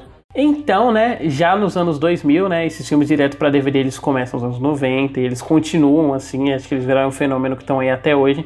A gente chega nas duas últimas coisas que a gente vai comentar aqui, né, que eu acho que são as principais entradas assim na parcela da franquia na modernidade, que são os dois live actions, né, o Scooby-Doo filme e o Scooby-Doo 2 Monstros à Soltas, e a nova série do Scooby-Doo, né, que é, o, que é o que há de novo Scooby-Doo, que eu acho que de todas as séries é a que melhor modernizou os personagens, né, que trouxe elas para essas questões atuais, e que era o desenho que de todos você olhava assim, e você não batia esse olhar de, ah, eu tô vendo uma coisa antiga, né, até por ela trazer essa questão da coloração digital, assim, que as outras não tinham. After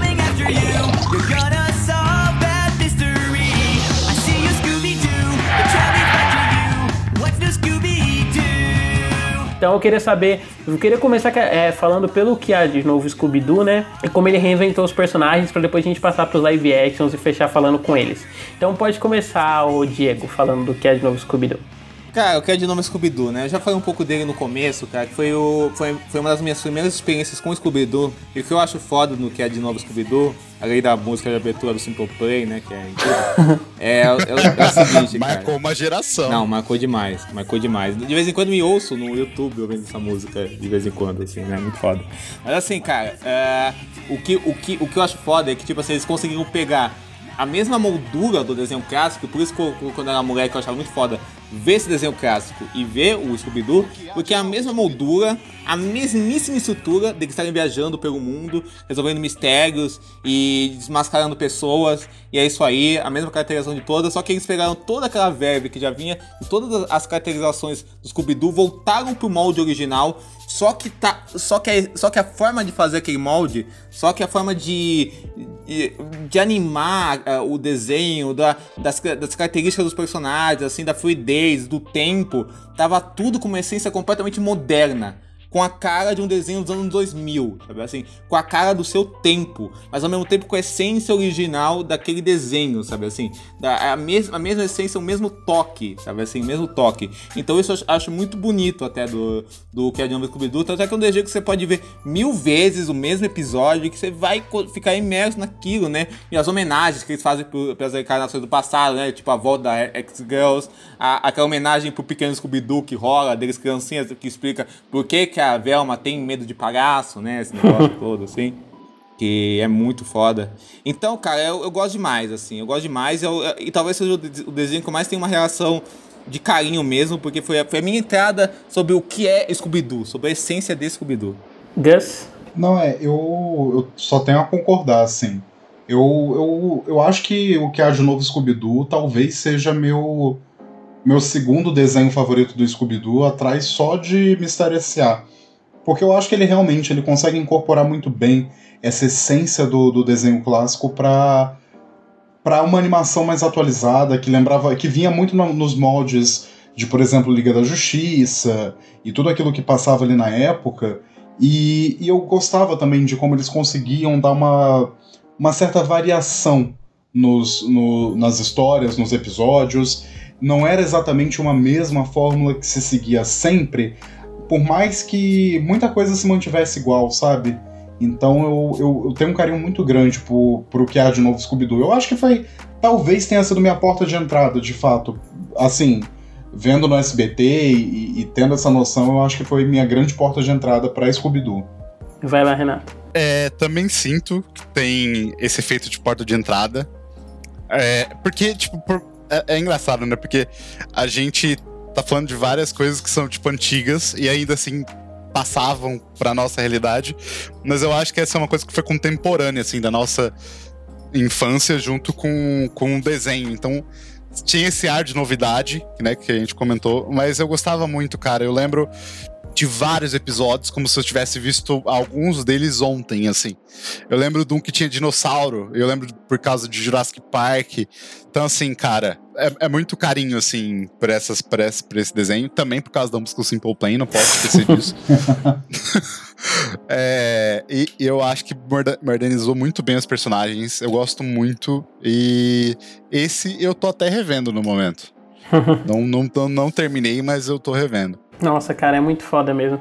É, além da música do Simple Plan, né, eu acho que uma coisa muito foda do que é de novo Scooby-Doo é como ele conseguiu mesclar várias características fodas das outras, né? A questão da perseguição chiclete, a questão de ter o lado mais cartunesco, mas isso só se manifestar durante a perseguição, né?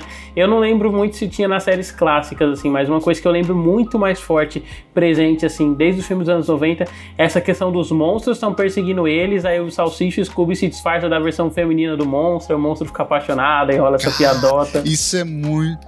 É, é essa questão deles se, se passarem disfarçados de qualquer jeito, né? Uhum. Isso é muito legal. Inclusive, tem, tem umas coisas assim, tipo, o, o Scooby ele coloca a garra pra fora e ele consegue abrir uma porta, sabe? É muito legal essas coisas assim. E. Pô, cara, nossa, agora que você me lembrou dessa questão das fantasias, você travou o negócio aqui, porque é muito legal isso. E, e eles ficam disfarçando os monstros. Cara, é muito. Nossa, eu empolguei, desculpa, gente. não. Toda vez que eles fazem esse.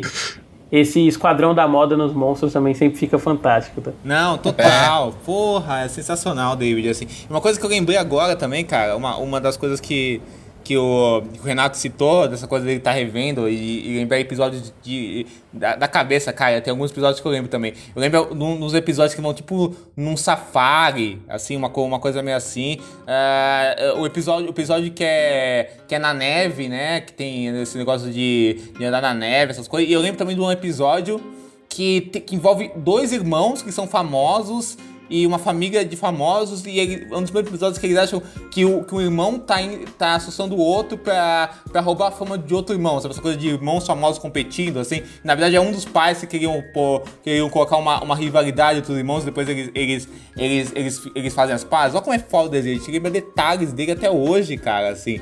E outra coisa que, eu- que é muito foda, assim, do, de- de- de- desse desenho, que eu lembro é, quando eu era criança, num dos meus primeiros sentimentos de tristeza, quando era criança, envolvendo arte, foi quando esse desenho acabou e começou aquela bosta daquele desenho do salsicha descobridor atrás das pizzas, assim, que eu odiava, moleque, sabe, cara, assim. Nossa, e aí sim. eu, via. E aí eu falava, pô, por que que não tem mais esse desenho do, do Cat Novo Scooby-Doo e tem esse desenho aí, cara? Que é ficava feioso pra caralho, né? O design desse desenho. É, é zoado. Eu queria também, uma- um que eu lembro de cabeça, eu adoro o Natal, fica aí a informação da minha pessoa. Eu adoro, sempre gostei desde pequeno, e eu lembro que tinha um episódio temático de Natal, e isso é algo que. É, Eu não duvido que tinha antes, mas eu não lembrava de ter. E aí eu, eu sei que me marcava esse episódio de Natal do Scooby-Doo. Porque, pô, juntava duas coisas que eu amava, né? Então, pô, perfeito. Muito bom.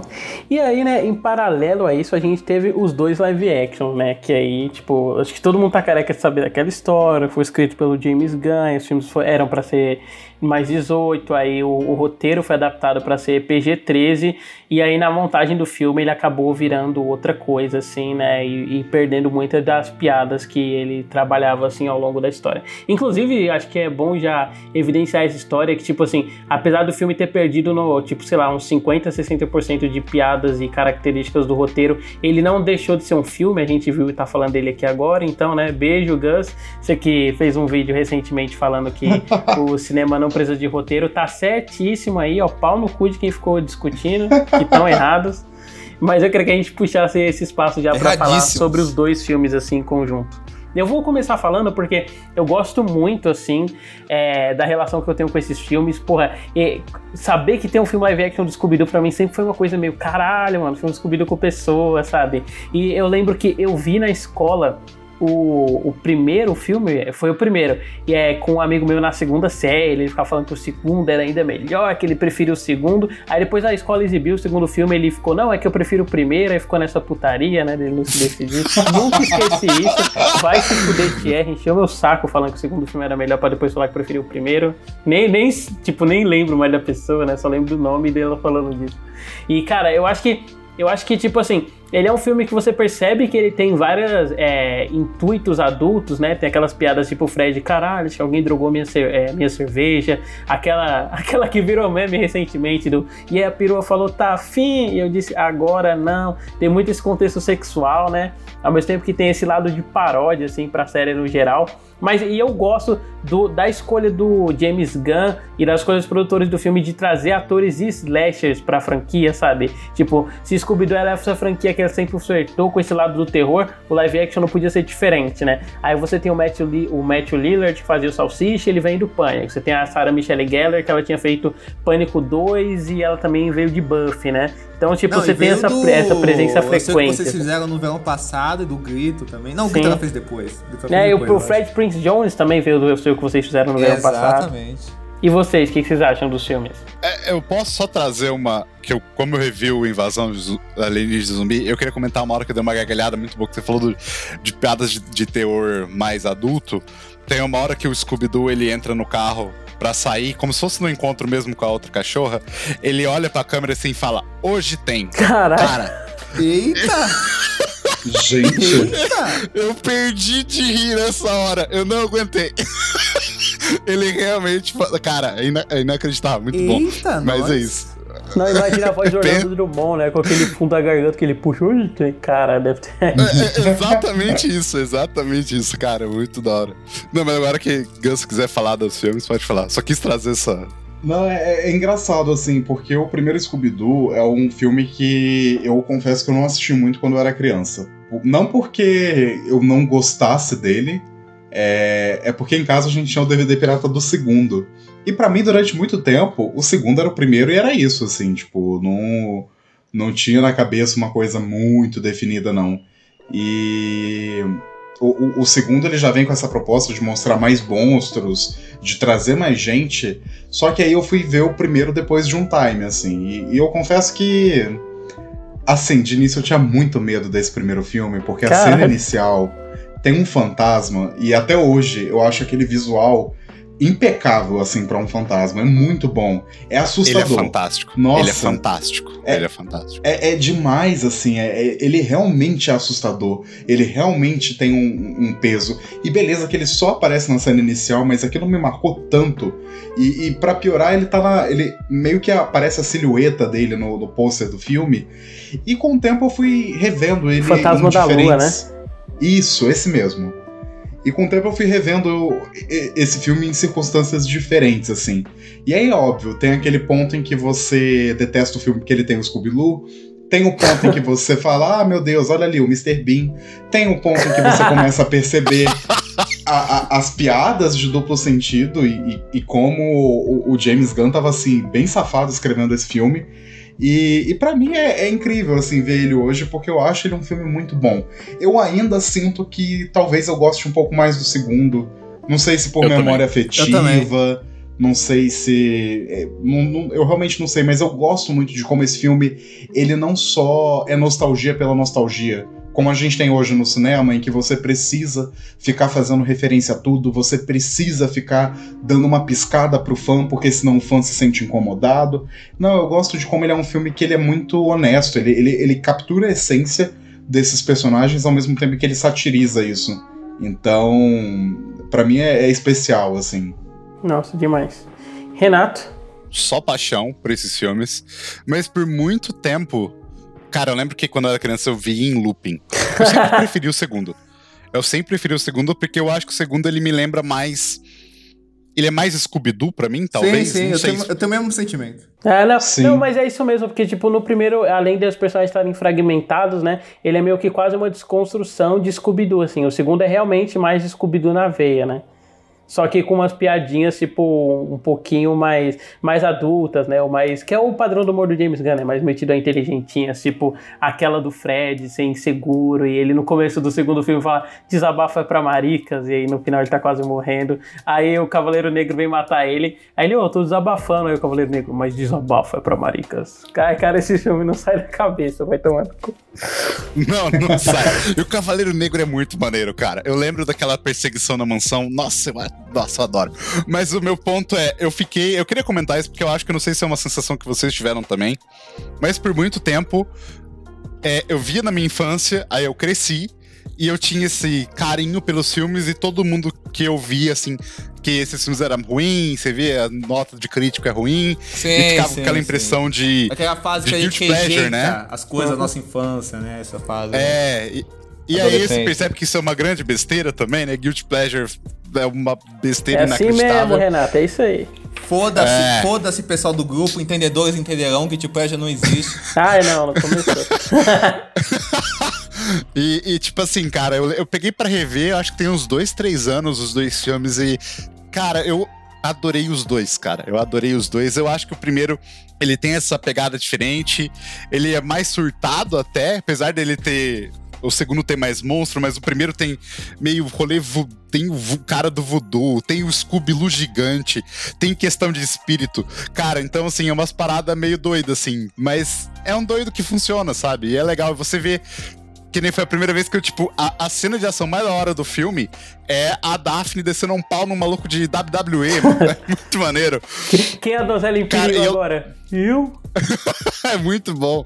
Mas, cara, eu lembro que, cara, quando eu era pequeno, eu ficava brincando, né? E aí eu ficava imitando, sabe? Tipo, na minha cabeça. Tem uma hora que o Salsicha, ele, pra disfarçar, né? Ele tá disfarçado, tem um cara atrás dele. Ele começa a dançar, ele vai dando umas cotoveladas no cara, ele nem percebe. e, cara, nossa, é muito bom. É muito bom. Eu- eu- é muito carinho envolvido. E o segundo é um filme que. que sei lá, eu acho que, apesar dele ter esse jeitinho do James Gunn, eu acho que ele tem um desenvolvimento no sentido de, de autoestima. Eu acho que se eu tivesse que falar o tema do filme é autoestima, que eu acho que todos eles, por causa do primeiro filme, eles estão sendo questionados e tal. E por mais que seja brega o filme terminar com eles dançando uma música, mas eu gosto muito daquela música que é do Earth, Wind Fire, né, que é Shining Star. Eu acho que casa muito e que, sei lá, eu acho que depois que eu vi depois de velho, eu acho que fez muito sentido pra mim, sabe? é, Essa mensagem de, autoestima. Pra mim, que sempre tive uma autoestima meio baixa, e ter esse personagem tão presente na minha vida, quando eu vi esse filme depois de velho, eu falei, cara, que loucura, né? Essa amarrou uma questão pessoal minha. Então fica esse lado meio emocional também. É muito carinho aqui envolvido. Porra, muito foda, Renato.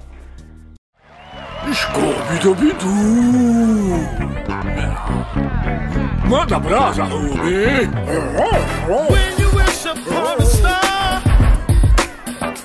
Todo mundo! É, Diego.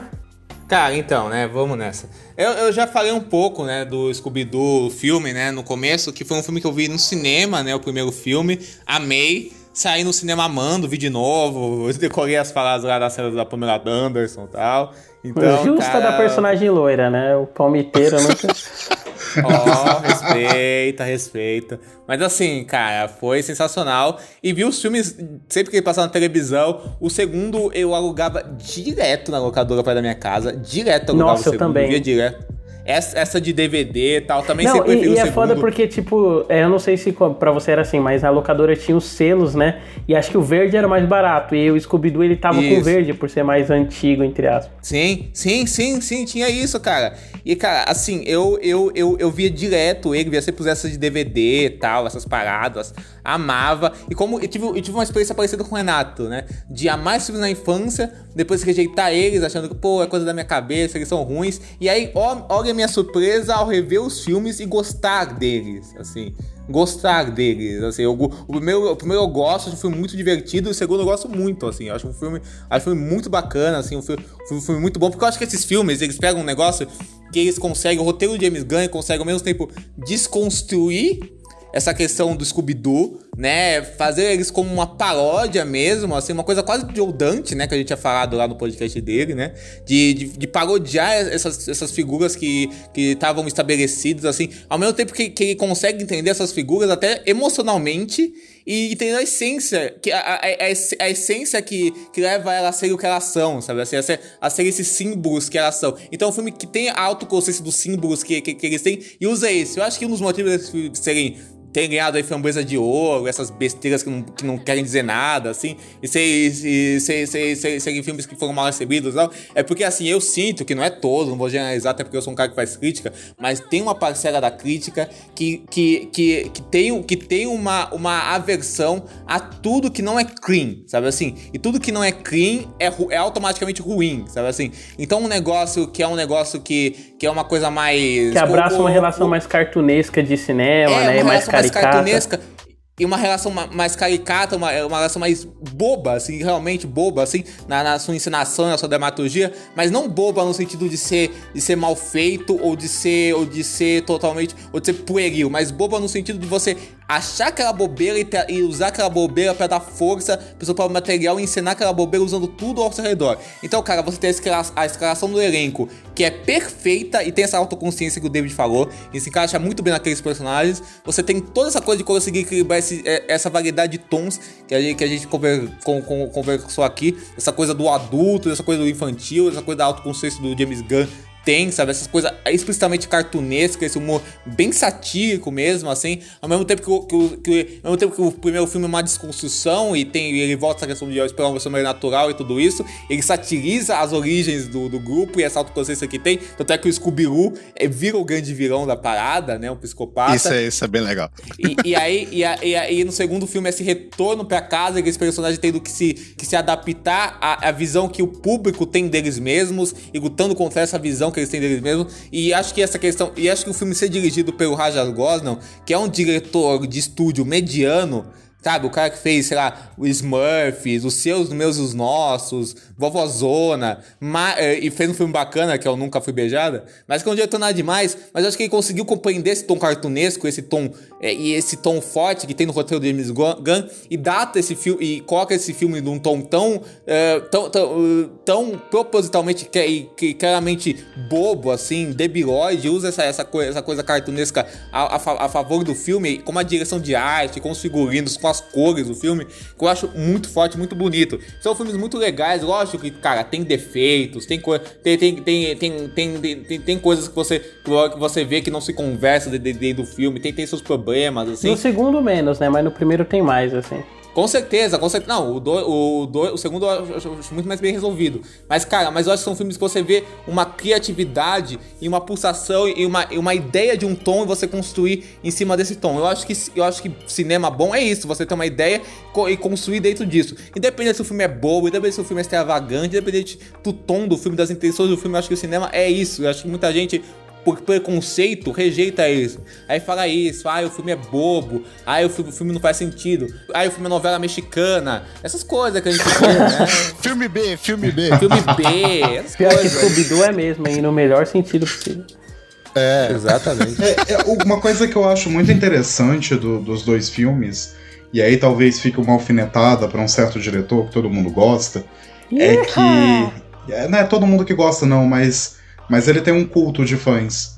É, é que eu acho que esse fi- esses filmes eles representam muito bem como que você pode incorporar absolutamente tudo da essência de- dos personagens, da essência daquela franquia, sem perder um tom autoral. Porque nem tanto pelo Raja Gosling, que sempre foi um diretor meio apagado, mas você vê o roteiro do James Gunn brilhando ali. E isso me lembra muito um certo diretor que trabalha aí com filme de super-herói, que ah, é a visão dele, mas ele, enfim, caga em cima dos personagens pra fazer a visão dele. E pra mim é isso, assim, ele, ele- são filmes que conseguem ser muito reverentes à, à, à obra original, ao mesmo tempo em que eles carregam muito do que, que o James Gunn é como cineasta, como roteirista, e eu diria até como diretor, se a gente pega os filmes mais recentes dele, por mais que ele não tenha dirigido esses aqui. Não, com certeza, dá pra ver os paralelos, né? E uma coisa que eu acho interessante disso que você falou, Gus, é que tem, é que tem dois pontos, né? A, gente volta, a gente volta em dois pontos que a gente discutiu nessa, né, nessa coisa, esse papel, esse papel do roteiro e, esse, e, e esse, esse papel da direção. Isso, isso mostra que apesar do roteiro, do cinema ser uma obra audiovisual, que, que, que, que, que a gente tá vendo, o roteiro tem sim sua importância, e é quando a obra tem essa intenção de dar um foco nisso, tem essa importância, mas, por exemplo, se o Raja não tivesse entendido que a força do filme tava no roteiro do James E, e, e- e equilibrado todos os elementos do, do filme pra dar vazão a esse roteiro, e se caísse num diretor que tava. Num, num, num diretor que não tivesse esse, esse momento de perceber isso, esse filme po- poderia não ter funcionado e ter sido totalmente deturpado. Então essa conversa entre direção e roteiro é vital, porque né, cinema é uma obra audiovisual. E aí mostra que tipo, o roteiro tem a sua importância, mas o papel do diretor de perceber isso, de, de perceber cada projeto e como funciona aquele projeto, e como um projeto que precisa mais ou, ou menos daquele, daquele roteiro, de como isso vai dentro da dimensão do, do filme, percebe. Uma coisa que eu sempre falo do David é que é o seguinte: até um diretor medíocre pode ter o seu momento de brilho, sabe? É isso aí, cara. Não, mas eu, eu não discordo. O Diego tá falando isso como se eu discordasse dele. É porque tem gente que ele acha que ele acha que consegue e eu acho que não. Justo. Não, não, peraí, deixa eu contextualizar agora, que nem o Diego falou dessa merda, eu vou citar. É que eu tenho uma brincadeira que eu falo o seguinte, eu tenho minha lista do não vi, já gostei, entendeu? São coisas que eu não vi ainda, mas que eu já gostei. Eu quero, não, meu, mas você não pode gostar da coisa sem ver, né, cara? Eu falo, é, então como é que eu tenho uma lista aqui de coisas que eu não vi já gostei? Caraca, adorei esse conceito. Mas enfim, né? Voltando pra Scooby-Doo.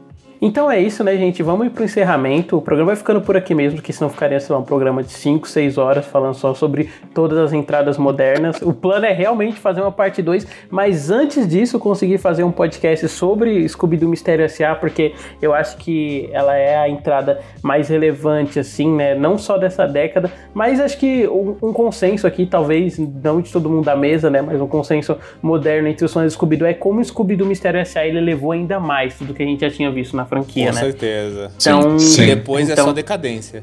Pô, é, infelizmente. Infelizmente, sim. Então eu queria só que cada um puxasse assim o seu momento favorito da série, né, e falasse um pouquinho sobre como o Scooby-Doo te impactou através desse momento favorito. Começando pelo Diego. Caraca, cara, não começa por mim não, foi outra pessoa, Beleza, tô pensando aqui. Pode ser pelo Renato. Cara, pra mim, eu não tenho dúvida que nem eu falei, o, o Fantasma da Bruxa é meu filme favorito de Scooby-Doo. É, essa fase dos filmes, e não só desses quatro que a gente lembra mais, mas eu lembro de ter visto outro, do da Múmia, eu lembro de ver do Monstro do Lago Ness. Cara, então assim, é- esses filmes eles me marcaram bastante, assim, porque eu vi em looping, eu gostava, eu tenho os DVDs.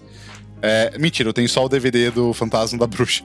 Mas eu gostava, eu gosto muito, tenho muito carinho por causa dessa questão do de ser um pouco diferente e de principalmente daqueles quatro das ameaças serem, rea- serem reais e ter essa mudança de perspectivas de quem é bom, quem é ruim. Eu sei lá, eu gosto disso. Gus. Olha, é, eu tô aqui numa cilada porque eu acho muito difícil definir um, um momento. Eu tenho um momento favorito de Scooby-Doo. Pra mim é é a melhor, a melhor cena da história, assim. Só que ao mesmo tempo ela não tem um impacto muito grande sobre mim, que é obviamente a cena da Velma com a roupa de látex descendo a escada e falando quem é que manda. Aquela cena pra. Pronto, talvez é, é, é isso, né? A cena que me botou no, no mundo do BDSM, talvez, sei lá. É. Muito bom. Nacional. Mas eu. É, é porque Scooby-Doo pra mim é um grande conjunto de fatores que fazem com que eu goste muito da, da franquia até hoje, assim. Eu acho que todo o meu carinho dedicado a essa obra vem da. de como ela me ajudou a me colocar no, no terror, que é um gênero que hoje em dia eu, eu amo de paixão. Eu trabalho com isso, eu faço disso minha vida, e eu acho que Scooby-Doo sempre teve lá, sabe? Sempre teve ali mostrando, falando: olha, se você quiser conhecer isso, a gente é a droga que abre a porta pra outras mais pesadas, sabe? E... Aquela boa maconha, né, cara? Exato. Que todas E- são, né, na realidade. Opa, brincadeira. Então, pra mim, assim, é, é difícil pensar em uma só. Mas eu, eu tenho um carinho muito especial, assim, pelo, pelo dia que eu fui lá pegar o DVD de Caçada Cibernética, porque eu acho que ali foi onde um, um mundo se abriu pra mim. Foda, foda. Diego. Cara, então, é, eu podia falar vários momentos, né? A Ilha dos Zumbis, né? Quando o pessoal começa, a gente descobre a revelação, né? E a gente vê aqueles gatos, metade humanos, metade, metade, metade hum- humanos, metade gato, assim, aqueles zumbis horrepiantes ao redor, assim, e aquele clima todo pantanoso. Ah, o episódio do Pequeno Scooby-Doo, que o Scooby-Doo foge de casa, assim, porque acho que o pessoal não tava valorizando ele. Ah, podia, eu, podia falar de, de muitos momentos, sabe, assim, episódios do, do Que é de Novo Scooby-Doo que me, que me marcou. Quando, quando eu vi a chamada de estreia do é de Novo Scooby-Doo no Cartoon Network, me marcou muito. Eu, eu, eu ter visto o, o filme do Scooby-Doo no, no, no cinema me marcou muito. A cena da revelação do Scooby-Doo me marcou muito, que eu cagava de rir, sabe? É muito foda. Assim, essa cena de latex da Velma é muito boa. Assim, então, cara, tem, tem várias cenas fodas, assim, cara. Mas, mas, contudo, a Alicia Silverstone no Scooby-Doo 2. É, a revelação. O, né? Tim, o Tim Blake Nelson, cara. Tim Blake Nelson. Tim Blake É. Nelson. Cara, incrível. Cara, é- então, cara, é sensacional. Mas o, o que eu, o que eu posso citar, que eu acho que é um dos áudios do Scooby-Doo, é no Mistério S.A., sem querer dar detalhes, o episódio que revela tudo. Que é um desses momentos que você vê, caralho, que foda o que tá fazendo com o Scooby-Doo. Acho que é isso. Cara, e o meu, assim, que eu acho que não é um momento específico, né? Mas é uma coletânea, assim, porque é uma cena recorrente da franquia, é as perseguições que eu citei mais cedo, sabe? Eu acho que sempre que a gente pensar em Scooby-Doo, vai ter esse essas cenas enquanto um signo dentro da franquia, sabe? E como cada uma faz diferente. Tipo, o Scooby-Doo Mistério S.A. que ela é mais sobra, você não tem tanto espaço pra fazer isso, né? E você trabalha isso numa vertente diferente, num formato mais serializado. Mas no que de novo Scooby-Doo, você tem essa questão mais cartunesca só nas perseguições, por exemplo. Aí você tem a maquiagem dos monstros, né? Eles fantasiando. E eu acho que essa sequência, ela sempre encapsula muito qual é a personalidade dos personagens, né? Porque depende da sequência, o Fred tá fazendo uma coisa diferente, aí o Salsicha e o Scooby fazem, fazem essa bobeira, aí tem essa questão da, da- deles se esconderem, cara, eu, eu gosto, assim. Fora que eu acho que é uma, uma herança mais no cinema mais físico, né? Quase Buster Keatoniana, assim, exatamente. quando eles... Uma coisa bem, na verdade, o... O, o ladrão de Bagdá, do Douglas Fairbanks, sabe? Essa questão de se esconder Sim, e passar sim, pelos sim, jarrinhos, assim. Porra, amo muito, assim. é, Eu acho que sintetiza o que é Scooby-Doo, sabe? E, e até porque, tipo, precisa ter uma cena, assim, pra gente conseguir reconhecer e sempre falar dela, né? Porque Scooby-Doo ela é essa franquia gigante de mídia que, tipo, pô, beleza, é um produto de mercado estadunidense e tal. Mas, poxa, esteve tão presente né, na nossa formação, influenciou tanto a gente pra coisa que a gente gosta e pra coisa que a gente foi descobrindo depois, essa questão do mistério, do terror. Ai, cara, é muito lindo, assim. É, e provou que até dentro disso, né, numa coisa mega industrial, você pode fazer coisas bacanas dentro disso e fazer muita merda, né, mas as coisas bacanas prevalecem também, né? Ah, a gente falou de muita ma- coisa ruim aqui, mas a gente falou de muita, de muita coisa boa, né? As coisas boas prevaleceram, né, cara? Assim, isso que é bacana, né? Você, essas coisas boas prevalecer no lugar mais pernicioso e, e, mer- e mercadológico do mundo, é possível existir essa vida criativa. Isso que é bacana. E essa coisa de emocionar pessoas, e ser criativo, e ser bacana, e ser bem feito, assim. Isso que é bacana. Pô, as aberturas, né, David? Simple Play, o episódio que eles encontram Simple Play, enfim, tem muita coisa. Puta que Nossa, pariu. sim. Fantástico. É, então é isso, né, gente? O programa vai ficando aqui mesmo. Eu queria estender o convite, porque eu gostei muito da participação de vocês, para o programa, né, sobre Scooby-Doo Mistério S.A. e vai de vocês. Vocês sabem, né, ouvinte? Se a pessoa não voltar é porque ele foi um arrombado e falou que não vai mais dar bola pra gente, então a culpa é de cobrem mesmo em rede social.